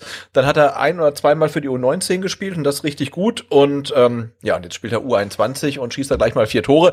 Gut gegen den Tabellenletzten. Ähm, aber ja, wenn man das sieht, also ich habe mir die Zusammenfassung angeguckt und man sieht da ja, äh, ich glaube, mit einer GoPro gefilmt, gefilmt aus irgendwie 30 Metern Höhe, ähm, kann man, äh, wenn man die Augen zusammenkneift, erkennen, wie er seine Tore schießt und äh, ah, das ist schon, das ist schon gut, ne? Und ähm, ja, und ich freue mich auch tatsächlich drauf äh, zu sehen, ob wir im Jahr 2021 dann in der ersten Mannschaft äh, nochmal äh, Namen sehen im Kader wie Mo Sanko oder Ahamada oder auch äh, Cissé, der am ersten Spieltag gegen Freiburg mal ähm, auf dem Platz stand und seitdem nie wieder. Ja, also auch da gibt's ja noch ein paar. Hatte, natürlich verletzungsbedingt. Also ich will jetzt gar nicht sagen, dass ähm, äh, Materazzo ihn irgendwie dann ähm, ignoriert hat, aber da gibt's doch ein paar paar Spieler, ähm, auf die wir uns freuen können. Ja, die wahrscheinlich jetzt auf dem Leistungsstand sind wie ein Tongi Kulibadi von einem Jahr, also im genau. besten Fall, und uns dann in der kommenden Saison begeistern. Äh, und ich bin mir auch sicher bei Sanko, wenn der die Leistung, die er jetzt nicht nur in diesem Spiel gezeigt hat, erinnere dich an das äh, Spiel gegen die Bayern U19. Das war ja auch ja. Ähm, ja, das, da, da hat man halt einfach gemerkt, dass der, äh, das, das ist, der ist schon ziemlich weit für, äh, damals war er, ja. glaube sogar noch 16. Bin mir nicht mehr ganz sicher. War er da nicht noch 16? Egal, ob der jetzt 16 ist oder 17, sei mal dahingestellt. Also wir reden vom Bayern-Spiel. Wurscht. Aber ähm, da hast du schon gemerkt, das ist ein besonderer Spieler. Und ich hoffe jetzt einfach mal und äh, wünsche es mir auch irgendwie, dass das so eine richtig heiße Nummer wird mit, mit Sanko. Aber wir müssen ruhig bleiben hier in Stuttgart. Bei Eckloff ja, ist man ja auch schon ein bisschen genau. enttäuscht, dass er jetzt. Na. Naja, also ich bin ganz ehrlich, also ich, ich bin davon ausgegangen, dass Eckloff regelmäßig zum Kader gehören wird in der Bundesliga. Also da, da also natürlich wusste ich nicht, ja. dass er sich schwer verletzt in der Vorbereitung. Aber ähm, ich dachte so, ja, der Eckloff, der hat eigentlich wirklich gute Leistungen gezeigt, wenn er eingewechselt wurde. Ähm, und ich fand auch die Testspiele, die man gesehen hat im Fernsehen, wenn Eckloff gespielt hat, das sah immer ordentlich aus. Und ich meine, Sven Missentat hat auch mal gesagt, ähm, hätte sich Eckloff in der Vorbereitung nicht verletzt, wäre definitiv ein Kandidat sogar für die Startelf gewesen. Ähm, das weiß ich jetzt nicht, aber dass er jetzt ja noch nicht so regelmäßig zum Einsatz kommt, liegt natürlich in erster Linie auch an ihm selber. Aber so als Fan, ja, als, als VfB-Fan wünscht man sich halt so eine Geschichte, dass der Eckloff ähnlich wie ähm, ja, äh, äh wie heißt der Kollege von, von Leverkusen? Ähm, Wirtz. Wirtz, genau, dass der da äh, mal reingeschickt wird und, und alle denken sich, holy shit, wo kommt denn der 17-Jährige plötzlich her? Äh, sowas wünscht man sich ja schon auch ein bisschen, muss ich ganz ehrlich zugeben.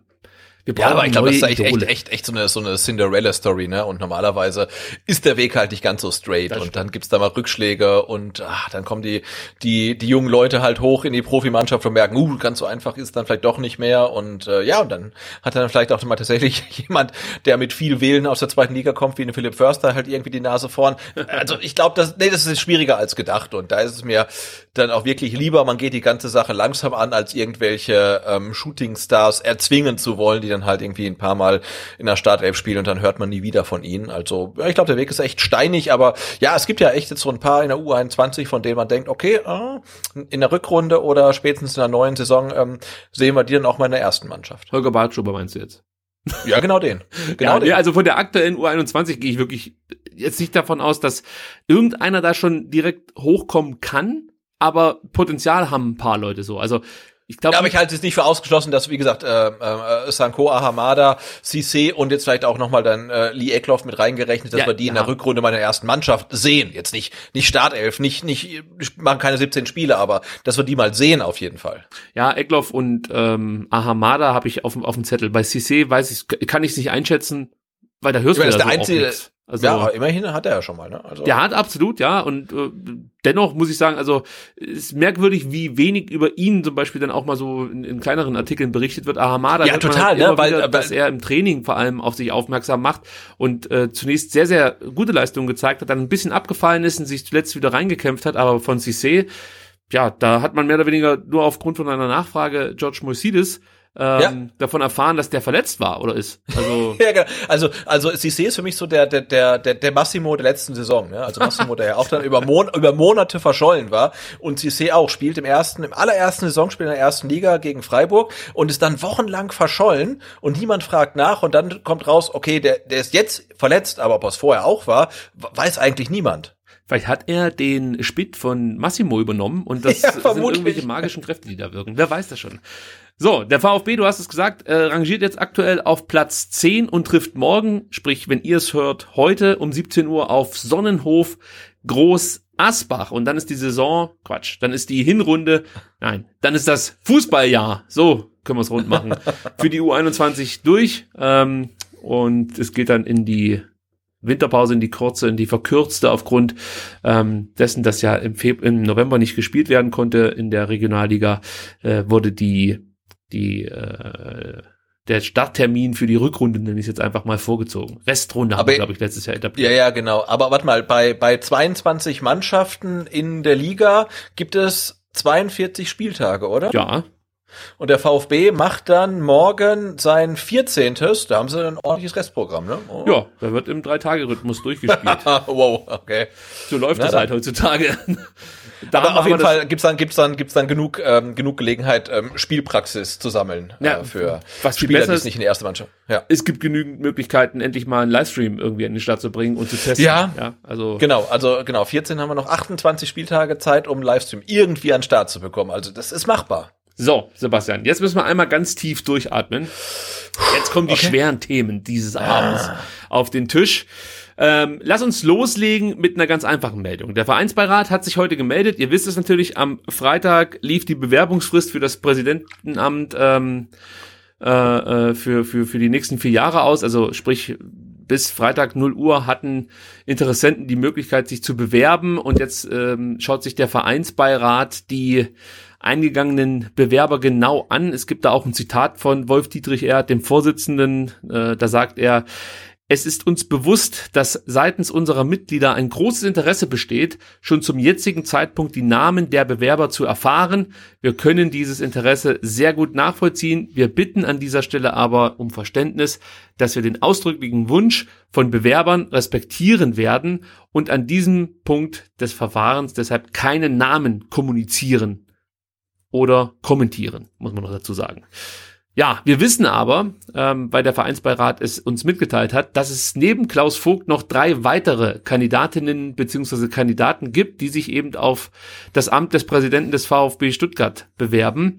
Äh, zwei wissen wir ja eigentlich ziemlich genau, wer, wer das sein müsste. Einmal der Herr C., den wir letzte Woche Genau, schon mal dessen, dessen, hatten. äh, dessen äh, Bewerbung ja ach, mehr oder weniger Sekunden nachdem er den Umschlag ins in den Briefkasten der Mercedesstraße eingeworfen hat, gab es ja dann einen Artikel äh, in den Stuttgarter Medien, dass er sich bewirbt. Also insofern wissen wir sehr genau, ähm, der Herr C.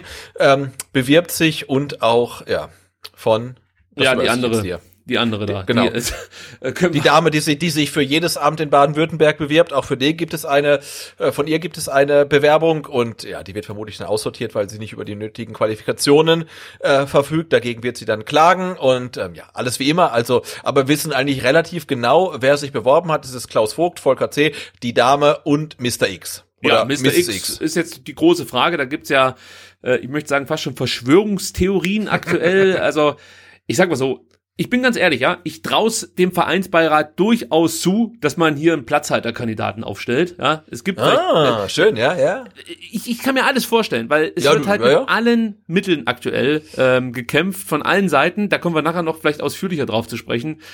Aber es ist einfach durchaus möglich, dass sich äh, ähm, vielleicht aktuell noch gar kein direkter Kandidat im Pool befindet und der Vereinsbeirat einfach weiter auf der Suche ist. Denn wir haben ja schon darüber gesprochen. Theoretisch kann der Vereinsbeirat äh, auch nach dieser Frist selber Kandidaten noch nominieren oder aufstellen, ist, glaube ich, der bessere Begriff. Es wäre natürlich dann auffällig, wenn du jetzt sagst, es gibt neben Klaus Vogt zwei weitere Kandidaten, dann wissen wir, Mhm. das ist C und die andere Frau, äh, nicht die andere Frau, sondern C und, und die Dame. Und äh, jetzt auf einmal äh, wird aber Klaus Vogt aufgestellt und Mr. X. Ja, dann wissen natürlich alle, Ja, ja, okay, genau, ja. der Vereinsbeirat hat nachträglich jemanden angesprochen und äh, den zur Wahl gestellt. Das kann man auch jetzt nicht ähm, groß kritisieren, weil es halt einfach die Satzung hergibt. Also das Genau. ist dann ein Problem, das müssten die Mitglieder ändern, denke ich mal. Da müsste man, weiß nicht, ob das, das würde ja wahrscheinlich gehen durch einen Antrag auf ähm, Satzungsänderung in, in diesem Punkt, oder? Müsste, Ja, ja, klar. müsste möglich sein. Aber prinzipiell ist das legitim sozusagen. Ähm, aber dass ich überhaupt darüber nachdenke, dass sowas möglich ist, der Vereinsbeirat hier einfach sagt, es gibt drei Kandidaten ähm, und ähm, unter Umständen ist der dritte Kandidat noch gar nicht ausgewählt, beziehungsweise vielleicht ein vom Vereinsbeirat angesprochener Kandidat, der aber seinen Namen noch nicht äh, an die Öffentlichkeit weitergeben möchte. Irgendwie nervt mich das schon wieder. Natürlich gab es das auch bei der letzten Wahl, ja, dass es Kandidaten und Kandidatinnen gab, die äh, nicht namentlich genannt werden wollten. Und da haben wir auch schon drüber nachgedacht, Mensch, äh, ist es überhaupt gut, wenn jemand den Namen nicht nennen möchte und eigentlich sich für so ein Amt bewirbt und so. Und sind damals, glaube ich, auch zu dem Entschluss gekommen, na, es ist eigentlich okay, also das gehört halt einfach dazu, dass sowas möglich sein muss. Und äh, am Ende haben wir ja trotzdem alle Namen gewusst, letzten Endes, beziehungsweise wurden auch bekannt gegeben vom Vereinsbeirat. Nur trotzdem vertraue ich diesem Gremium nicht mehr. Das bringe ich mal so direkt auf den Punkt. Und das ist eigentlich ein Problem, wenn hier ein Mitglied sitzt und sagt, ich vertraue dem Gremium nicht mehr. Ich weiß nicht, wie du siehst, Sebastian. Wie ist dein Gefühl, wenn du von den äh, Kandidaten hörst, Kandidatinnen hörst und ähm, ja, wie schätzt du die aktuelle Lage ein rund um die Wahl des Präsidenten? Ähm, also mit dem Statement des Vereinsbeirats heute bin ich tatsächlich erstmal sehr zufrieden. Denn äh, wenn kommuniziert wird, es gibt drei Bewerber neben Klaus Vogt, dann haben wir Volker C., die Dame und Mr. X oder Mrs. X. Ja? Ja. Und ähm, das macht es dem Vereinsbeirat aus meiner Sicht quasi unmöglich, Klaus Vogt nicht zu nominieren. Und ähm, das ist echt so mein Kernanliegen. Ich halte es tatsächlich, also du hast gesagt, du vertraust dem Gremium nicht, ich vertraue diesem Gremium auch überhaupt nicht. Also ich vertraue ihm zumindestens nicht insoweit, ähm, dass ich davon überzeugt bin, ähm, dass meine, also meine persönliche meine persönlichen Rechte als Mitglieds irgendwie von diesem ähm, Gremium umgesetzt werden. Ähm, in, insofern vertraue ich dem Gremium auch nicht.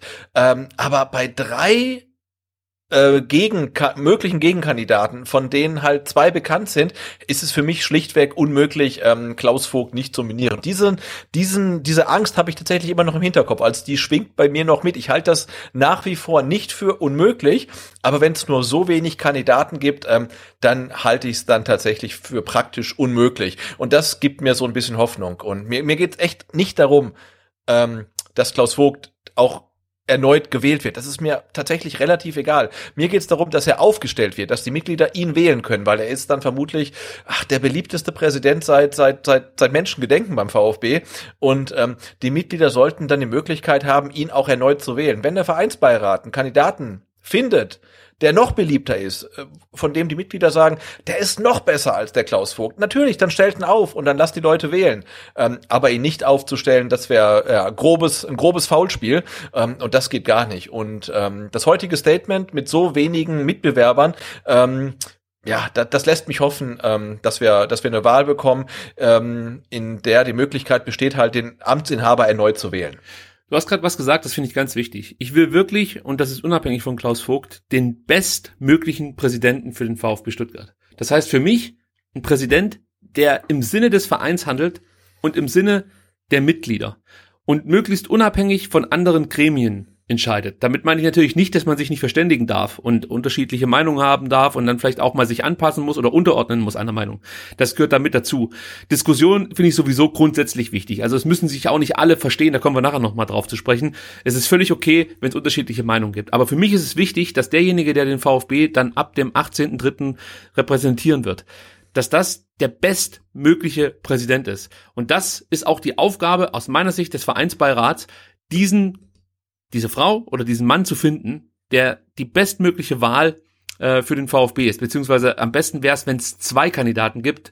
Äh, und wenn ich es richtig verstanden habe, wird es auch definitiv zwei Kandidaten bei der Wahl geben. Also wir werden definitiv eine Wahl haben. Es wird nicht nur Klaus Vogt aufgestellt oder im schlimmsten Fall ähm, irg irgendjemand anderes. So. Äh, und, und das ist für mich, wie gesagt, das Entscheidende. Und ich habe aktuell nicht das Gefühl, dass es für alle in diese Richtung geht, sondern äh, wir haben es ja ein paar Mal schon gesagt. Ich glaube wirklich, dass hier der ein oder andere Vereinsbeirat oder Vereinsbeirätin äh, schon auch eigene Interessen verfolgt. Und das geht mir einfach auf den Sack. Und, und dass ich so denke, das hängt auch damit zusammen, wie es unter Dietrich hier lief. Äh, das hängt auch damit zusammen, wie sich Vereinsbeiräte damals auf der Mitgliederversammlung 2019 positioniert haben und es wird beim VfB einfach weggeschwiegen. Da wird überhaupt nicht mehr drüber geredet. Ja, also das ist auch ein Problem. Ich habe das schon ein paar Mal thematisiert und ich kann es nicht oft genug sagen. Man kann sich auch einfach mal hinstellen und sagen, man hat die Situation damals falsch eingeschätzt. Dann belügt uns halt. Ist mir scheißegal. Stell dich hin und sag, hey, ich habe damals Scheiße gebaut oder du musst dann nicht mal sagen, du hast Scheiße gebaut, sondern du hast dich damals blenden lassen. Nimm doch Dietrich einfach als den Lügner, der er sowieso war. So, sag doch einfach, der Dietrich hat uns alle verarscht, der hat nicht mit offenen Karten gespielt. Wahrscheinlich machen sie sich dann rechtlich angreifbar oder so, wenn sie sowas sagen.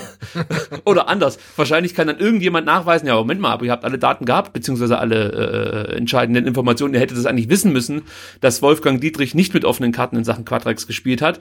Beziehungsweise gibt's ja da immer die Aussage, jetzt, oh, jetzt, jetzt rede ich schon wieder wahrscheinlich total im Bullshit, aber es gibt ja immer diese Aussage, dass es rein rechtlich alles in Ordnung war. Aber das war ja nie das Thema. Die moralische Frage war die entscheidende. Und die ähm, hat man damals eigentlich schon so beantworten müssen, dass Wolfgang Dietrich nicht mehr tragbar war. Und als das alle gewusst haben, alle Mitglieder oder die meisten, ja, äh, dann gab es immer noch Leute vom Vereinsbeirat, die sich hingestellt haben und der Meinung waren, Dietrich ist das Beste, was uns hier passiert ist. Äh, Heil Dietrich, wir müssen einfach zu ihm halten. Es, es kann keinen besseren geben. So. Und dass das nie richtig aufgearbeitet wurde und sich da auch nicht positioniert wurde zu diesem Thema, ist zum Kotzen. Und ich sehe den Vereinsbeirat übrigens nicht als unsere äh, äh, weiß ich nicht, als, als, als unsere heilige Stätte oder so, die wir huldigen sollten. Und ich glaube schon, dass es da einige gibt im Vereinsbeirat, die dieses Verständnis haben, ja, dass sie wirklich denken, sie wären sozusagen die besseren Mitglieder und sich ihrer Macht extrem bewusst sind.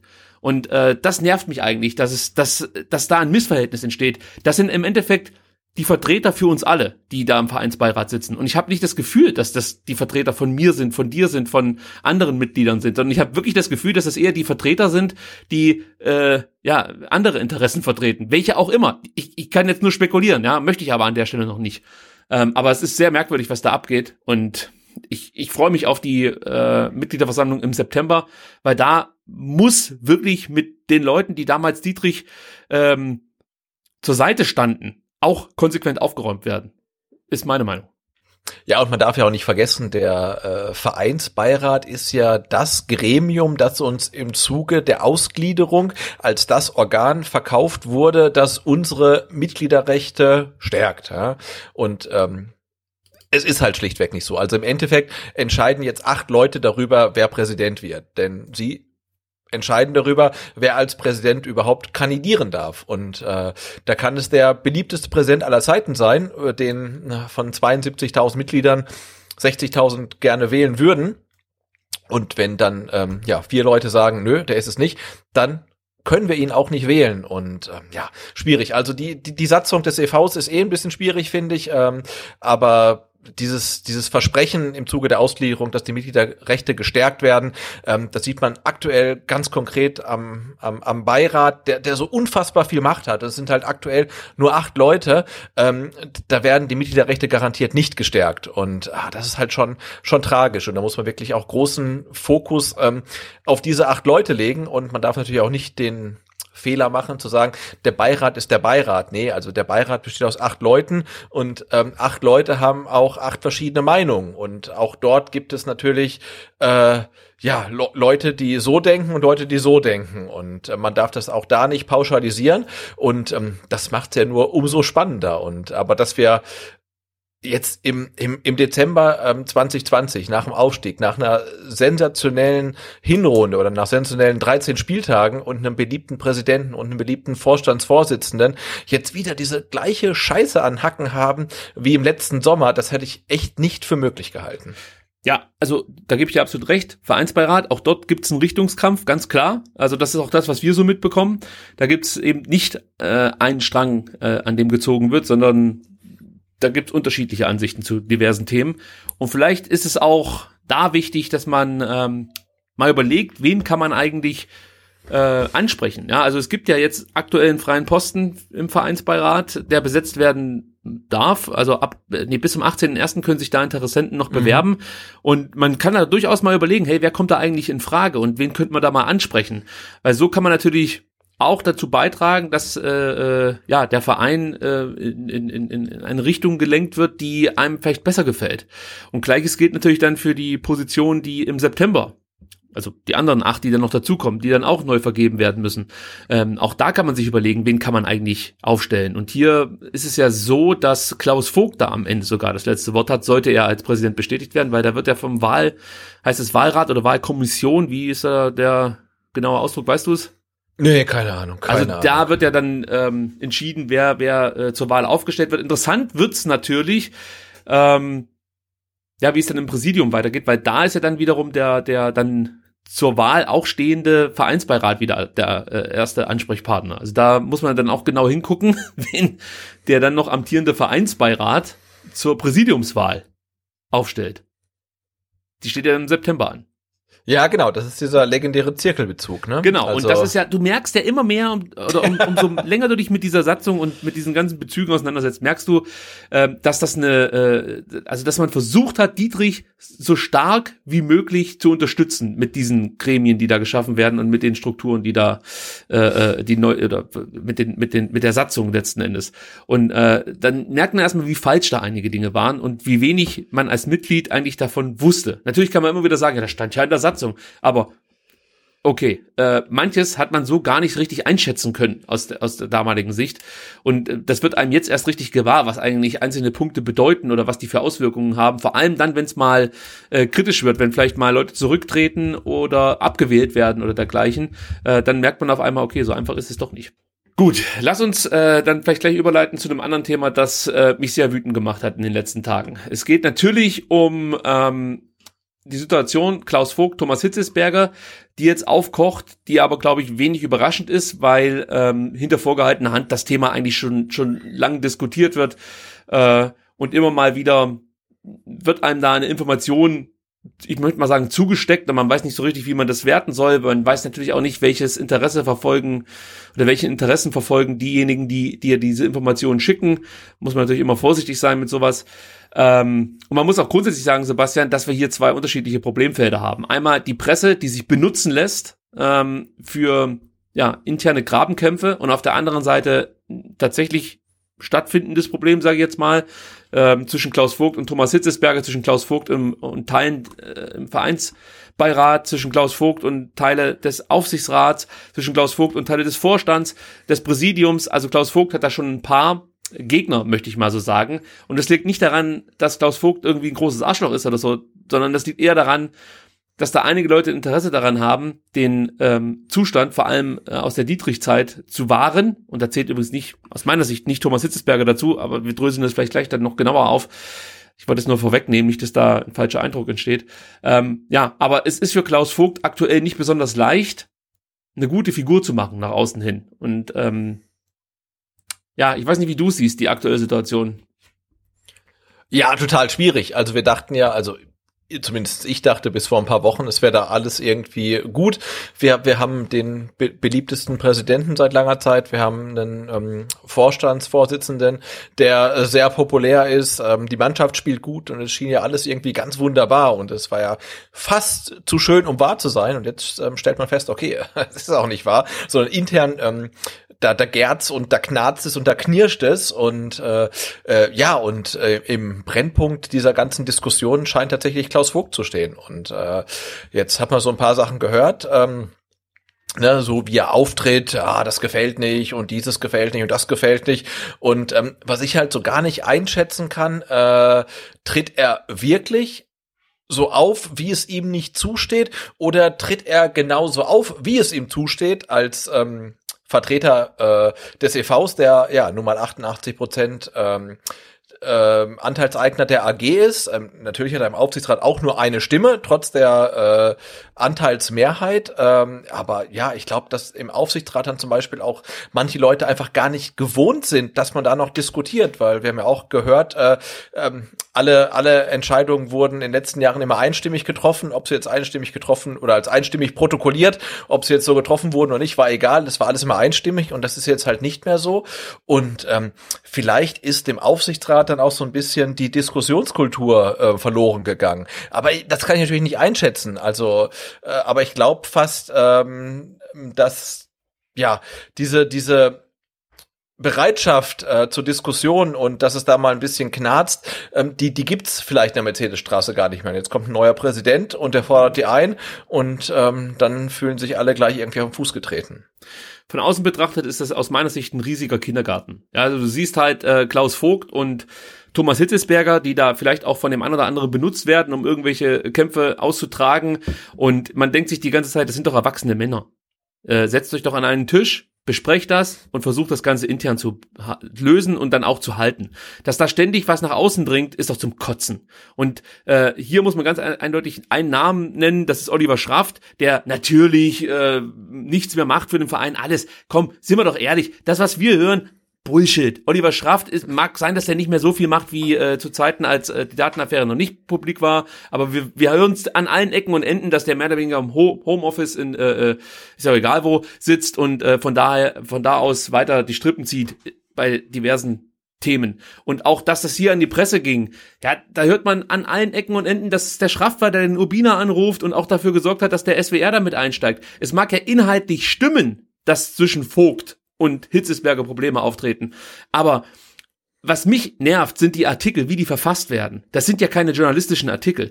Das sind ja Artikel, die sich eindeutig in der Art und Weise, wie sie eben Sätze formulieren, sich auf eine Seite stellen und versuchen, hier Klaus Vogt schlecht zu machen. Also da, da, da fällt mir nichts anderes mehr dazu ein. Du liest zum Beispiel von Vorwürfen, Vogt mischt sich immer wieder äh, ins operative Geschäft ein und wünscht sich grundsätzlich mehr Mitspracherecht. Wo ich mir denke, okay, wo ist das jetzt der Fall? Ein Thema, das hier aufgeploppt ist, war Materazzos Vertragsverlängerung im Mai. Da denke ich mir so, ja, No shit, Alter. Natürlich muss er da die Fresse aufmachen. Ja, du kommst da mit einer, mit dem Wunsch einer Vertragsverlängerung um die Ecke zu einem Zeitpunkt, wo Corona losgeht, wo du deine Mitarbeiter in Kurzarbeit schickst, wo Leute Angst haben müssen, also Mitarbeiter des VfB Stuttgart und Mitarbeiterinnen, dass sie ihren Job verlieren, wo ein Trainer bislang absolut nicht abliefert, dieselbe, äh, denselben Punkteschnitt wie, wie Tim weiter vorzuweisen hat, von dem wir bis heute nicht wissen, warum der eigentlich ähm, seine Position verloren hat. Ja, da wird auch nur drüber spekuliert. Eine Aufarbeitung gab's da vielleicht intern, aber wurde zumindest dann auch nicht so richtig ähm, äh, diskutiert mit, mit den Fans, beziehungsweise es gab da irgendwie nie so mal so, so, so ein Statement, dass man verstanden haben könnte, so durch die Blume, okay, es lief nicht zwischen Tim Weiter und der Mannschaft oder was weiß ich, das kann man ja irgendwie verklausulieren und dann weiß es jeder. Das gab's alles nicht. Das haben wir alles so hingenommen. Scheiß drauf, Trainer weg, wen juckt's? Und dann kommt Materazzo, äh, kommt Missentat um die Ecke und sagt so, mit Materazzo verlangen wir im Mai, um ein Zeichen an die Mannschaft zu setzen. Wo ich mir denke, okay, wer trägt denn die Kosten, wenn schief geht? Wer muss den Scheiß auslöffeln am Ende? Es ist der VfB. Weil Missentat wäre unter Umständen auch weg gewesen, wenn es mit Materazzo jetzt nicht funktioniert hätte, so wie er sich das vorstellt. Und dass ja, Klaus klar, Vogt ja. als Aufsichtsratsvorsitzender sagt, ey, hold on, lass mich erstmal drauf gucken, ob das überhaupt Sinn macht. Können wir das aktuell den Mitgliedern überhaupt verkaufen? In der aktuellen Situation, den Fans, ja, wo alle, wie gesagt, da, davor Angst haben, was die Zukunft mit sich bringt, können wir da so eine Vertragsverlängerung nur als taktischen Grund äh, können wir das überhaupt den Leuten verkaufen? Ja, nee, kannst du eigentlich nicht, aber man hat's gemacht und Missentat hat mehr oder weniger aufs richtige Pferd gesetzt in dem Moment, aber es war nichts anderes als ein Gamble. Das war Fakt. Also das hätte genauso gut schiefgehen können. Und dann erdreistet sich der SWR einen Satz zu schreiben, in dem steht, Vogt im Erfolgsfall schnell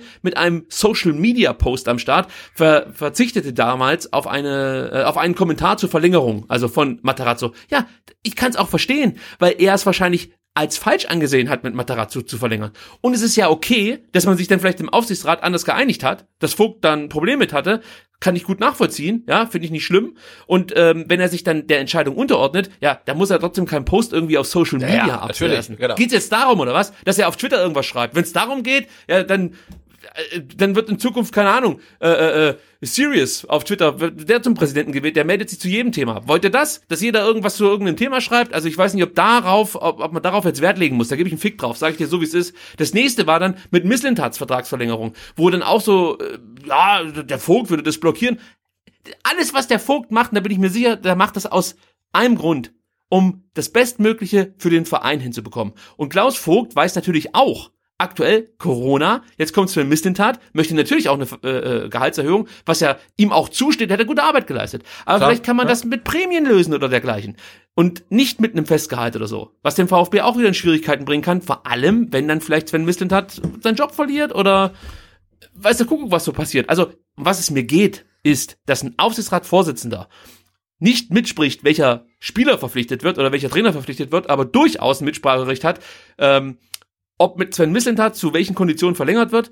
Und er kann auch definitiv dann mal äh, die Frage stellen, ob es Sinn macht, in Corona-Zeiten im Mai einfach mal einen Trainer mit einem neuen Vertrag und mehr Geld auszustatten, der bis dahin einfach nicht nachgewiesen hat, dass er den VfB voranbringt. Ja, das wussten wir doch nicht, wie sich das alles entwickelt. Hätte der Castro nicht durch Zufall einmal da irgendwie einen zweiten Gang gefunden, dann, dann, dann wäre das Spiel gegen äh, einen Hamburger SV verloren gegangen oder so. Ja, und dann würden wir jetzt dastehen. Dann die Diskussion mit der mit der äh, äh, Trainer äh, mit dem Trainervorschlag nach der Weiterentlassung, ja, da schreibt der SWR, halte ich fest, Sebastian, nur wenige Tage nach der Trennung von Coach Tim Walter fühlte sich der und ich sag's nochmal, das ist ein, das ist ein journalistischer Artikel, kein Blogartikel.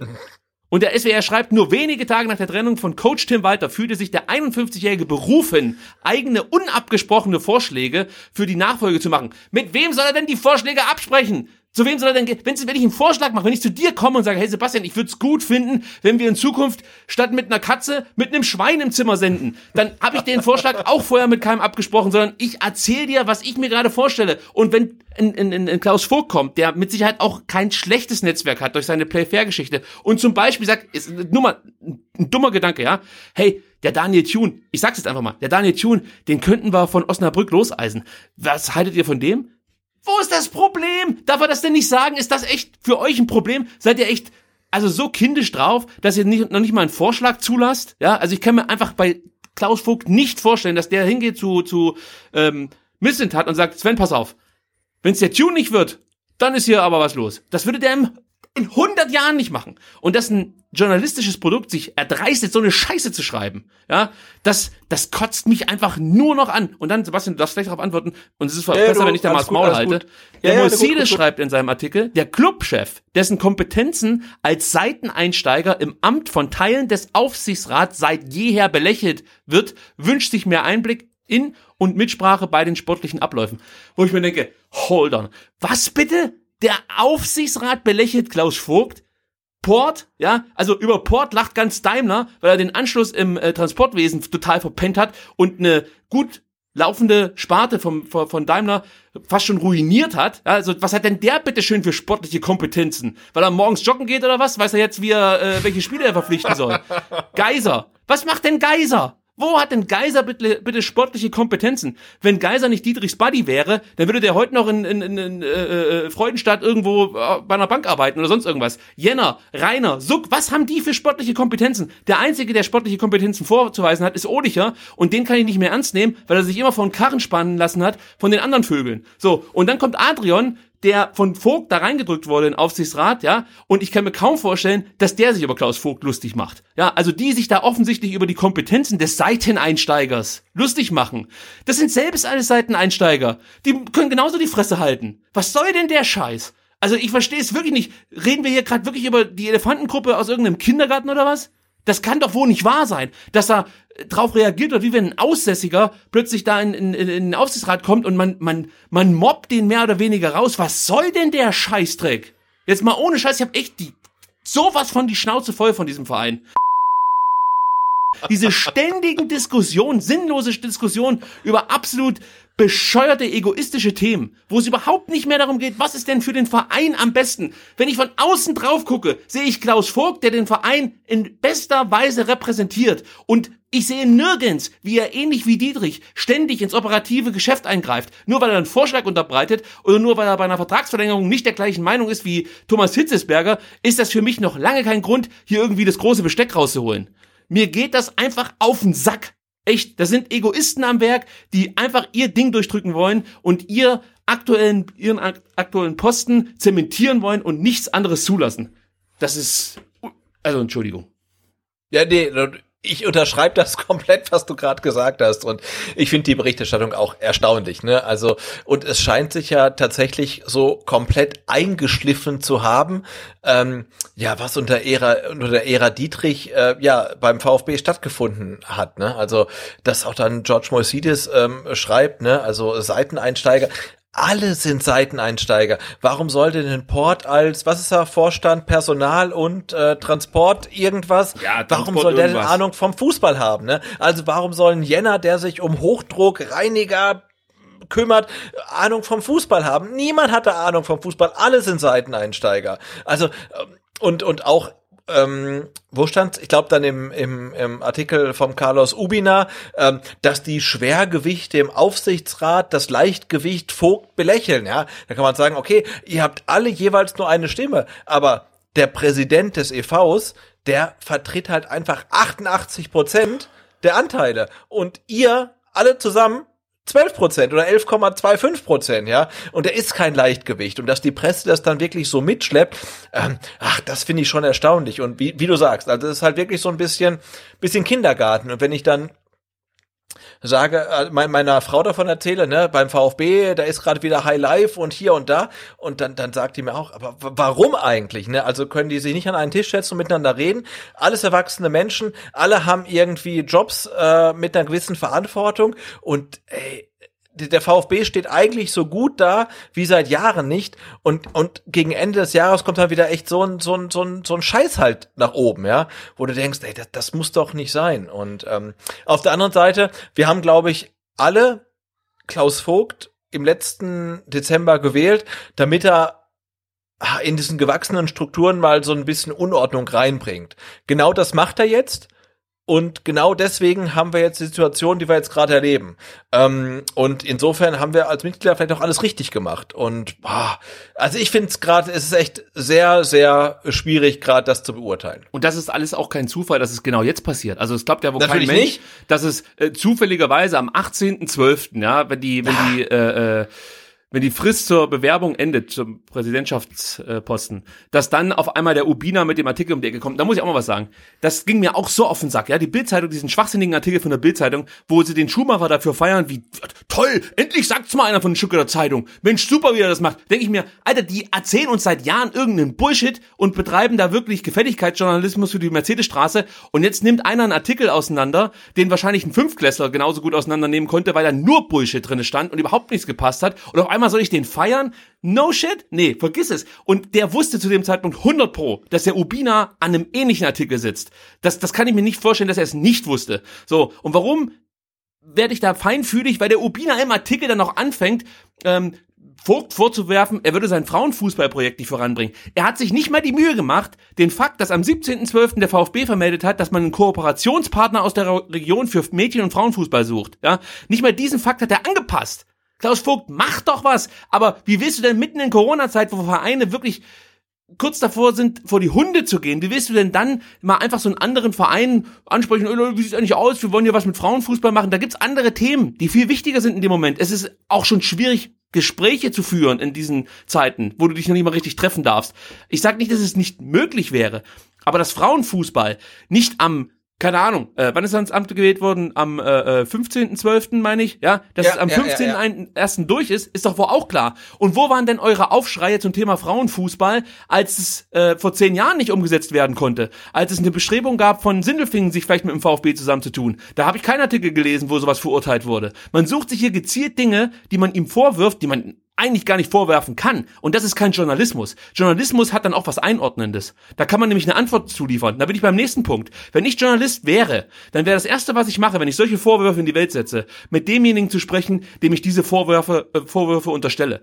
Dann frage ich den an, hey, was sagst du da und dazu? Nirgendwo stand nur ein fucking Satz von Klaus Vogt, der selbst mit der Vielberg spricht. Ja, Der Vielberg würde ich nicht mehr auf WhatsApp eine Nachricht schicken, und Klaus Vogt hat sich hingesetzt und hat mit ihr gesprochen. Dass da die Hälfte natürlich verdreht wurde und weggelassen wurde, ist ein anderes Thema. Aber das wird nirgendwo aufgegriffen. Warum auch? Interessiert ja keinen. Und äh, SWR oder auch ähm, hier, äh, Möhring, die haben sich nicht die Mühe gemacht, mit Klaus Vogt darüber zu sprechen. Und wie gesagt, wir reden hier noch nicht über die tatsächlich bestehenden internen Probleme. Das ist nochmal was anderes. Aber ich will einfach, dass äh, der, der Fakt, dass die Presse hier eindeutig sich auf eine Seite stellt, äh, den, den möchte ich einfach nicht so einfach äh, übergehen. Das ist für mich wichtig, ja. Denn, also, mir fällt da fast nichts mehr ein. Dann gibt's ja auch noch diese Unterstellung, ja, der Vogt, äh, der lässt den Mutschler einfach weitermachen. Ja, obwohl der Mutschler ja eigentlich zum Beispiel in Sachen Datenaffäre ähm, Mutschler muss zumindest sagen, okay, solange die, die Aufklärung läuft, äh, solange ähm, kann ich mein Amt hier im Präsidium und auch im NLZ, muss man sagen, nicht mehr weiterführen. Das ist ja, das, Rede. Dann siehst du auf einmal den Mutschler, der bei der AG beschäftigt ist, ja, aber mit dem EV gegen die AG ermitteln soll. Wie soll denn sowas funktionieren? Das kann nicht funktionieren. Der muss einfach aktuell die Ämter ruhen lassen. Es gibt gar keine andere Wahl.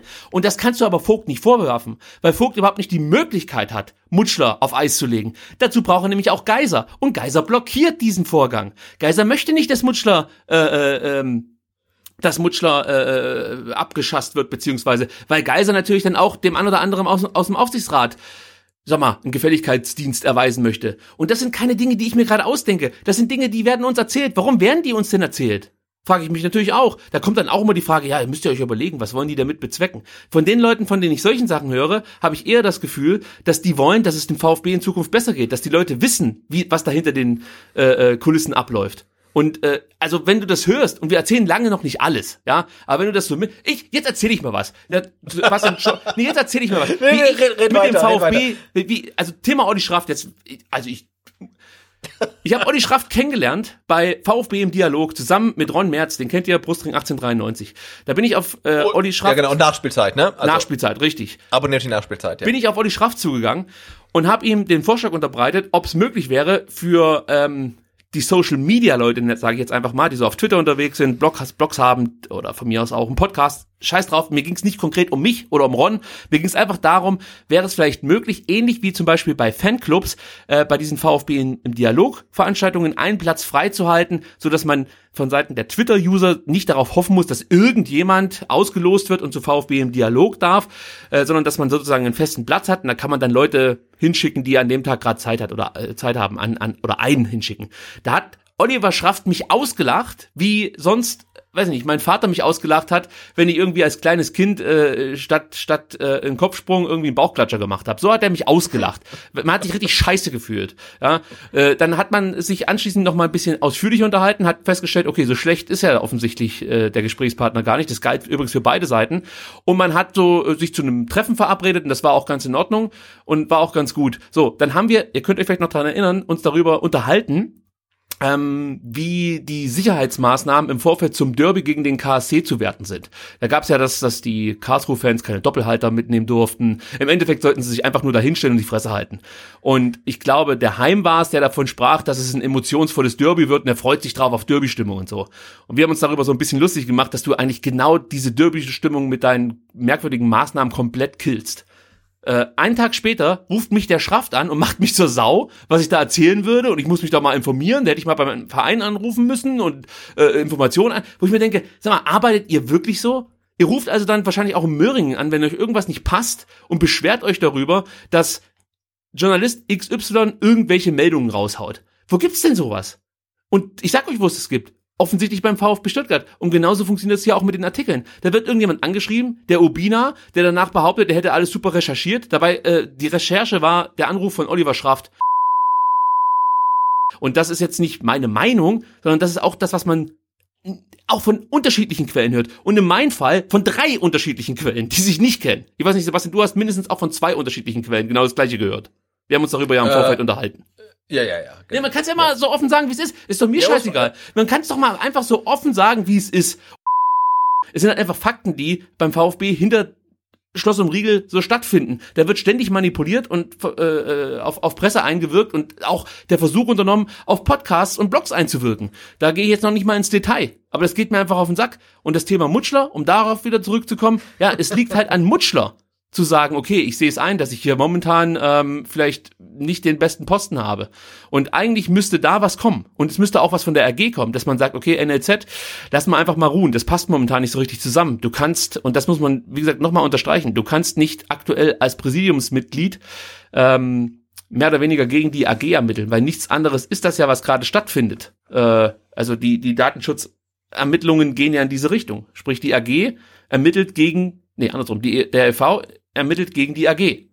Sebastian Rette. Genau, das muss man so festhalten, ne? weil ähm, ähm, der das erste Datum dieser Datenweitergabe war ja vor der Ausgliederung und ähm, da gab es ja quasi nur den EV und ähm, viele Beteiligte, die damals für den EV tätig waren, sind jetzt in der AG und äh, die der EV muss ja jetzt prüfen, okay, wer hat damals irgendwie Daten weitergegeben? Und insofern ähm, ermittelt ja quasi faktisch der EV mit mit Hilfe von Esikon gegen die AG und ähm, ja die Personalie Rainer Hutschler, er sitzt im Präsidium des EVs, also ist eigentlich an oberster Stelle, wenn es darum geht, äh, mit Hilfe eines Dienstleisters, also Esikon, ähm, zu ermitteln ähm, gegen einen Beklagten, also die VfB AG, aber gleichzeitig hat er ja einen Posten äh, im NLZ, in der AG. Also ermittelt er gegen sich selber. Und wer da jetzt keinen Interessenskonflikt ähm, entdeckt, äh, boah, der muss relativ blind sein. Und natürlich könnte man jetzt sagen, Rainer Huttler lässt seinen Präsidiumspost jetzt einfach ruhen. Das wäre total easy. Ähm, aber beim VfB ist halt nichts easy und deswegen lässt er seinen, VfB, äh, seinen Präsidiumsposten nicht ruhen. Und ähm, jeder muss sich halt selbst irgendwie ein Bild davon bilden. Ja, und da kann man natürlich auch, wie Thomas Hitzesberger sagen, es gilt hier immer noch die Unschuldsvermutung. Das hat jetzt nichts mit Mutschler zu tun, sondern das hat er ja in Bezug auf Schraft gesagt. Äh, allerdings ähm, sowohl bei Mutschler als auch Schraft geht es für mich jetzt gar nicht so sehr um juristische Schuld, sondern auch um moralische Fragen. Ja, ja, das, das, ist ja das gleiche Ding wie damals bei Wolfgang genau. Dietrich, ne? Also juristisch ist das natürlich völlig okay, wenn der VfB in der Relegation gegen Union ähm, Berlin verliert und ähm, der Sohn von Wolfgang Dietrich damit richtig Asche macht. Ja, das ist juristisch okay. Äh, aber ich als Mitglied möchte keinen Präsidenten haben, dessen Sohn an einer Niederlage vom VfB ähm, verdient. Will ich nicht, ja? Also das ist echt eine moralische Instanz und keine juristische. Und, und das wiegt für mich als Mitglied ja, fast noch schwerwiegender als die rein juristische Geschichte, weil die, ja, absolut, ja, absolut. irgendeine finanzielle Strafe, da lachen wir dann irgendwie alle drüber. Äh, also das wird ja keine gravierende Strafe sein für den VfB Stuttgart, aber moralisch ist es aktuell nicht mehr tragbar, was da in diese Richtung abgeht. Und auch hier hat sich natürlich Ubina nicht erdreistet, äh, nicht, äh, nicht äh, aus der Ruhe bringen lassen und hat ähm, gesagt, ja Mensch, das mit der, mit der Aufarbeitung des Datenskandals, das dauert alles so lange, das kennen wir noch aus der Bildzeitung, das dumme Gelaber, wo ich mir denke, ja, dann dauert's halt lang. Wen juckt's denn? Ich will, dass es ordentlich aufgeklärt wird und wenn das nächstes Jahr im Mai aufgeklärt wird, dann ist es halt erst dann soweit. Mein Gott. Und dazu ist es auch noch teuer. Ja, no shit. Aber der Grund, dass es dazu überhaupt kommen musste, das liegt nicht bei Klaus Vogt. Er sorgt dafür, dass es ordentlich aufgearbeitet wird und nicht mit einer Kanzlei, die irgendwie äh, Verbindungen hat zum das war nämlich eine Idee von anderen Leuten aus dem Verein. Die wollten nicht mit Esikon zusammenarbeiten. Vogt hat gesagt, ey, nee, das machen wir ordentlich oder gar nicht. So, das ging von Vogt aus und sonst von keinem. Und da kann man sich auch mal fragen, warum? Warum eigentlich? Warum haben die anderen nicht das gleiche Interesse, das aufzuarbeiten, wie zum Beispiel Klaus Vogt? Ich kann es euch sagen, weil es genügend Leute gibt, die zumindest davon gewusst haben müssen, was damals abgelaufen ist und durchaus Angst haben, was jetzt die ESECON so ermittelt. Und auch da, ey, da gibt's auch schon Gerüchte, das, das kann man sich gar nicht vorstellen, dass eine zweite Kanzlei beauftragt werden soll, ja, die dann nochmal ermittelt und irgendwie am besten Du denkst, wer handelt denn eigentlich überhaupt noch im Sinne des Vereins? Und von außen betrachtet sehe ich nur ein. Und das ist Klaus Vogt. Und deswegen nehme ich den auch in Schutz. Ich sag nicht, dass zum Beispiel Thomas Hitzesberger gegen den äh, Verein äh, handelt oder so, aber mit so Aussagen wie, dass er Schraft, wie hat er das gesagt, ähm, brutal unterstützen wird oder verteidigt, wie hat er das gesagt, weißt du es noch? Ja, irgendwas mit brutal auf jeden Fall. Ja, das hab ich auch. Die Headline habe ich mir auch gemerkt. Ja, ja. Äh, ja. da denke ich mir so, nein, Nein, der Mann hat deine, hat unsere, uns als Mitglieder, hat er verarscht. Und zwar nicht nur durch diese E-Mail-Geschichte, sondern auch davor schon. Mutschler genauso. Ja, aber auch da hat man es wieder clever gemacht vom Vereinsbeirat aus gesehen, ja, als Mutschler und Geiser zur Wahl gestellt wurden, nicht Geiser, äh, Gast zur Wahl gestellt wurden. Da hat man sich überlegt, wer hat noch weniger Charisma als Bernd Geiser. Ja, also, da hat man Werner Gast genommen. Natürlich gewinnt der Rainer Mutschler. Ja, also, was weiß ich, eine umgedrehte Mülltonne hätte gegen Werner Gast gewonnen, weil der so uncharismatisch ist. Und, und das ist doch kein Zufall, dass man da solche Leute auswählt. Da kann man natürlich auch sagen, ja, da gab es keine anderen Bewerber und was weiß ich. Ja, da muss halt der Vereinsbeirat andere Leute ansprechen. Also es ist ja fast schon ich möchte sagen, peinlich gewesen, wie knapp das für äh, Mutschler am Ende dann zum, zum Präsidiumsposten Ja, gereicht absolut. hat. Ja. Ja, ja, ja. Und das sind alles so Verstrickungen. Natürlich, da müssten wir jetzt hier zwei Stunden drüber reden und bräuchten vielleicht auch noch den einen oder anderen Gast, der hier nicht im Podcast direkt dann reden wollen würde. Andere, die So wollen. mit verstellter, mit, mit verstellter Stimme vielleicht, oder? das wäre noch gut. Andere würden sehr gerne hier im Podcast darüber sprechen. Dann ist es halt heute die letzte Sendung. Ist mir auch scheißegal. ist, mir dann echt egal. Mir geht's wirklich nur noch um den Verein. Ich möchte doch einfach nur, dass dieser Verein ein Stück weit zur Vernunft kommt und dass die Leute endlich mal das im Vordergrund stellen, um was es eigentlich gehen sollte. Den Verein, dem, den VfB Stuttgart, der muss in, in, in, sag ich mal, in eine Richtung gelenkt werden, dass der auch die nächsten Jahre weiterhin äh, Bundesliga spielen kann, dass der intern gut aufgestellt wird, dass die anderen Sparten endlich mal, äh, ich sag mal, eher in den Fokus rücken und dass er sich gesellschaftspolitisch auch seiner Verantwortung bewusst wird. Der komplette Verein. Auch das wäre mir wichtig. Man kann ja auch mal als Vorbild vorangehen. Das geht doch so nicht. Man hat doch da auch eine Ja, Verantwortung. nee, was du sagst, also und und und tatsächlich ist für mich dann ähm, aus VfB-Sicht auch der sportliche Erfolg nicht äh, das absolute Maß. Also wenn man mir jetzt sagt, hey, ihr, ihr steigt wieder ab und ihr spielt irgendwie eine gute Zweitligasaison, aber dafür habt ihr irgendwie eine florierende Frauenfußballmannschaft. Ich glaube, ich würde es unterschreiben tatsächlich. Ja, also mir geht's nicht primär um den sportlichen Erfolg. Ich möchte einen ne, Verein haben, einen VfB haben, wo ich den Präsidenten cool finde, wo ich den Vorstandsvorsitzenden cool finde, wo ich den ganzen Verein cool finde. Ich möchte doch nicht irgendwie ähm, um des sportlichen Erfolgs willen alles andere irgendwie opfern, ja. Also es geht ja um den Verein als Ganzes und da müssen wir irgendwie ja eine gesunde Balance finden, ein gesundes Maß finden, dass wir das irgendwie hinbekommen. Und ich finde es halt wirklich verheerend, ja, dass der VfB nicht nur sportlich, sondern auch in der Außendarstellung so gut dasteht wie eigentlich seit Jahren nicht. Und und und dann äh, hast du da irgendwie so so so so ein Schwelbrand, ja, der immer größer wird und merkst, hey, intern stimmt's überhaupt nicht und dann denkst du dir, ihr braucht doch einander, ja? Also rafft euch doch mal, setzt euch zusammen und ich glaube, dass die handelnden Personen, die aktuell am Ruder sind, die können es auch zusammen schaffen. Ähm, da, da muss man wirklich mal alle Eitelkeiten vielleicht beiseite ähm, legen aber ich glaube, nur so geht es, ja. Und ich finde es auch ganz furchtbar, wenn man jetzt auch merkt in sozialen Medien, da gibt's jetzt Team Hitzelsberger und Team Vogt. Und da denke ich, nee, also ich bin nicht Team Hitzelsberger und ich bin nicht Team Vogt. Ich bin Team VfB. Mir sind Hitzelsberger egal. Also mir ist Hitzelsberger, mir ist auch Vogt egal. Also ich will, dass der VfB möglichst gut dasteht. Und wer auch immer das ist, ja, also rafft euch mal, reißt euch zusammen und versucht mal das Beste für einen Verein und für eine AG ähm, zu finden, die, die halt einfach seit 125 Jahren besteht. Und da sind halt kurze Amtszeiten völlig irrelevant. Ja, es geht einfach um den VfB und nicht um irgendwelche Lager. Du sagst es. Und äh, ich wünschte oder ich wünsche mir, ich könnte es so ausdrücken wie du. Ich bin leider viel zu impulsiv, aber äh, das gehört vielleicht auch so ein bisschen dazu, dass man irgendwann äh, gar nicht mehr rational mit diesen Themen umgehen kann, weil es sich immer wiederholt und immer wenn man denkt, jetzt ist man auf dem richtigen Weg, dann kommt wieder so eine Scheiße um die Ecke und du denkst dir, warum, warum gebe ich mir, warum verschwende ich so viel Zeit jeden Tag mit diesem Verein? Ja, und dann noch, dann noch Ende des Jahres, ne? In drei Tagen, Ja. in drei Tagen ist Weihnachten oder so. Wir hätten echt Besseres zu tun. Ich meine, aus. zum Glück, zum Glück gibt's dieses Jahr keine richtige Winterpause, ähm, ja, in der wir uns irgendwie runterfahren könnten, die jetzt vom VfB dann irgendwie ähm, geblockt wird. Ähm, also insofern geht's halt nonstop durch, aber trotzdem, also ah, es ist schwierig. Und ich möchte noch mal ganz, ganz einfach hier eins klarstellen. Ich bin absolut dafür, dass Klaus Vogt in Sachen operatives Geschäft nicht reinquatscht. Und ich bin mir sehr sicher, dass Klaus Vogt das genau wusste. Er wusste, dass nach Dietrich eher ein repräsentativer Präsident gefragt ist. Aber trotzdem, trotzdem jemand, der im Verein was verändern möchte. Und zwar Dinge, die wichtig sind. Politische Statements, die man setzt.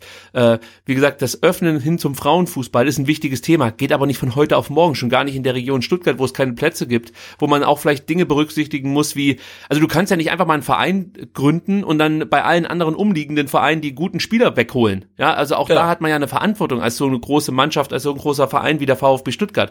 Also Dinge müssen, müssen berücksichtigt werden und vor allen Dingen, wenn du jemandem sowas vorwirfst, gehört das halt auch in den Artikel mit rein, dass es genau diese Probleme gibt bei der Lösung des Problems, hier irgendwie eine Frauenmannschaft an den Start zu bringen.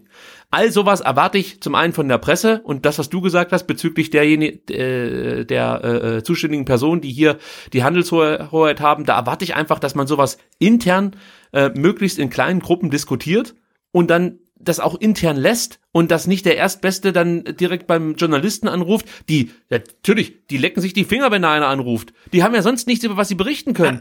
Der guckt dir doch einfach mal die Artikel an von den diversen Zeitungen und äh, äh, Outlets, die es da so gibt. Das ist ja lächerlich teilweise. Die können dir ja nicht mal richtig erklären, wie, wie äh, Pellegrino Matarazzo Fußball spielt und da sitzen drei Leute auf der Tribüne, wo man sich fragt, was machen die da den ganzen Nachmittag? Gucken die nur Fußball oder haben die auch eine Ahnung von dem, äh, was sie da schreiben? Und das betrifft nicht alle. Ich verallgemeine natürlich hier in meiner Aussage, machen die aber genauso.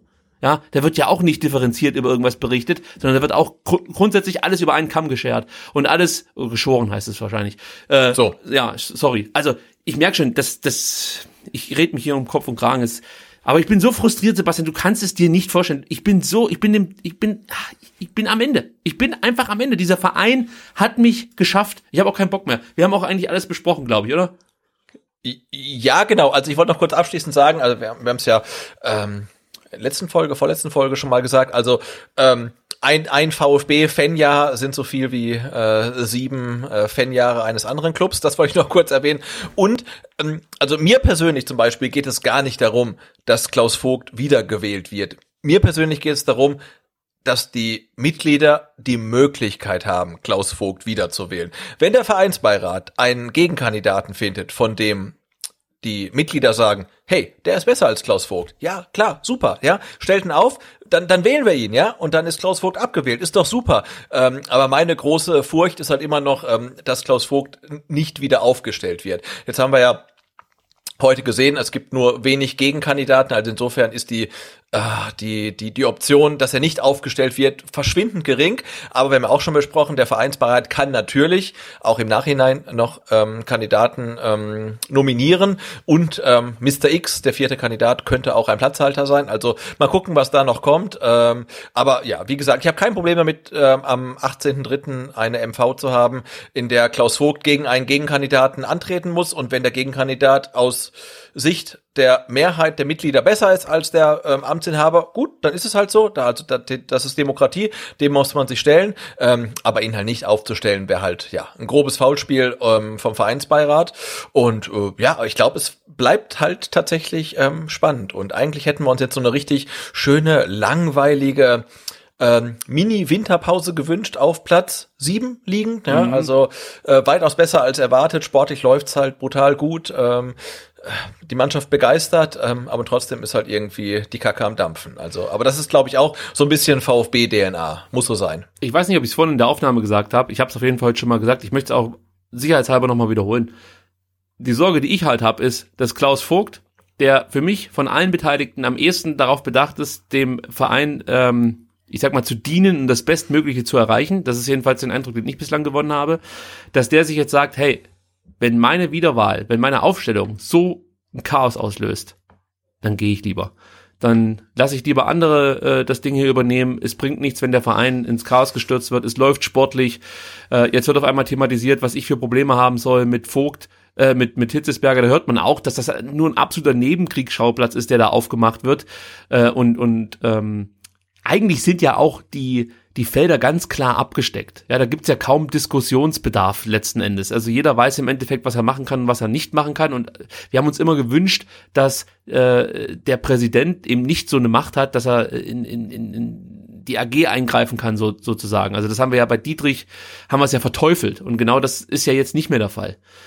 Und an und für sich ist das ja eigentlich klar. Deswegen auch da mache ich ein großes Fragezeichen dahinter, ob es da wirklich so Probleme gibt zwischen Hitzesberger und Vogt. Ich habe hier andere Leute im Verdacht, die ähm, gezielt Informationen streuen und dazu beitragen, dass vielleicht Klaus Vogt nicht mehr zur Wahl aufgestellt wird oder selber zurückzieht, was auch immer.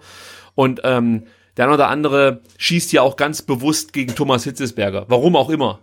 Weiß ich nicht, kann ich nicht einschätzen. Aber ich, Sebastian, ich bin durch für heute. Ich ich weiß auch nicht. Ich genau, aber, aber das wollte ich nur kurz sagen, also ähm, ein, eine äh, Amtsaufgabe von Klaus Vogt, das fände ich genauso falsch, wie die Leute sagen, wenn sie den Vogt nicht wieder aufstellen, dann trete ich aus aus dem Verein. Wo ich sage, nee, also wenn sie ihn nicht wieder aufstellen, dann tretet ein in den Verein, ja, und sagt alle, ihr müsst alle irgendwie Mitglied werden, damit wir irgendwas ändern können, weil, wie gesagt, das wäre grobes Foulspiel, Tätlichkeit, ähm, Anspucken aus naher Distanz, was auch immer. Also du, du musst ihn aufstellen, weil er ist halt wirklich beliebt, äh, egal wer mit ihm Probleme hat, du musst ihn erneut aufstellen, bringt einen Kandidaten, der besser ist, wer auch immer das sein mag, ähm, und dann lasst die Mitglieder entscheiden, weil das haben sich die Mitglieder verdient und ähm, es dürfen nicht acht Leute darüber entscheiden, wer ähm, wer äh, neuer VfB-Präsident wird. Ich gebe dir äh, recht.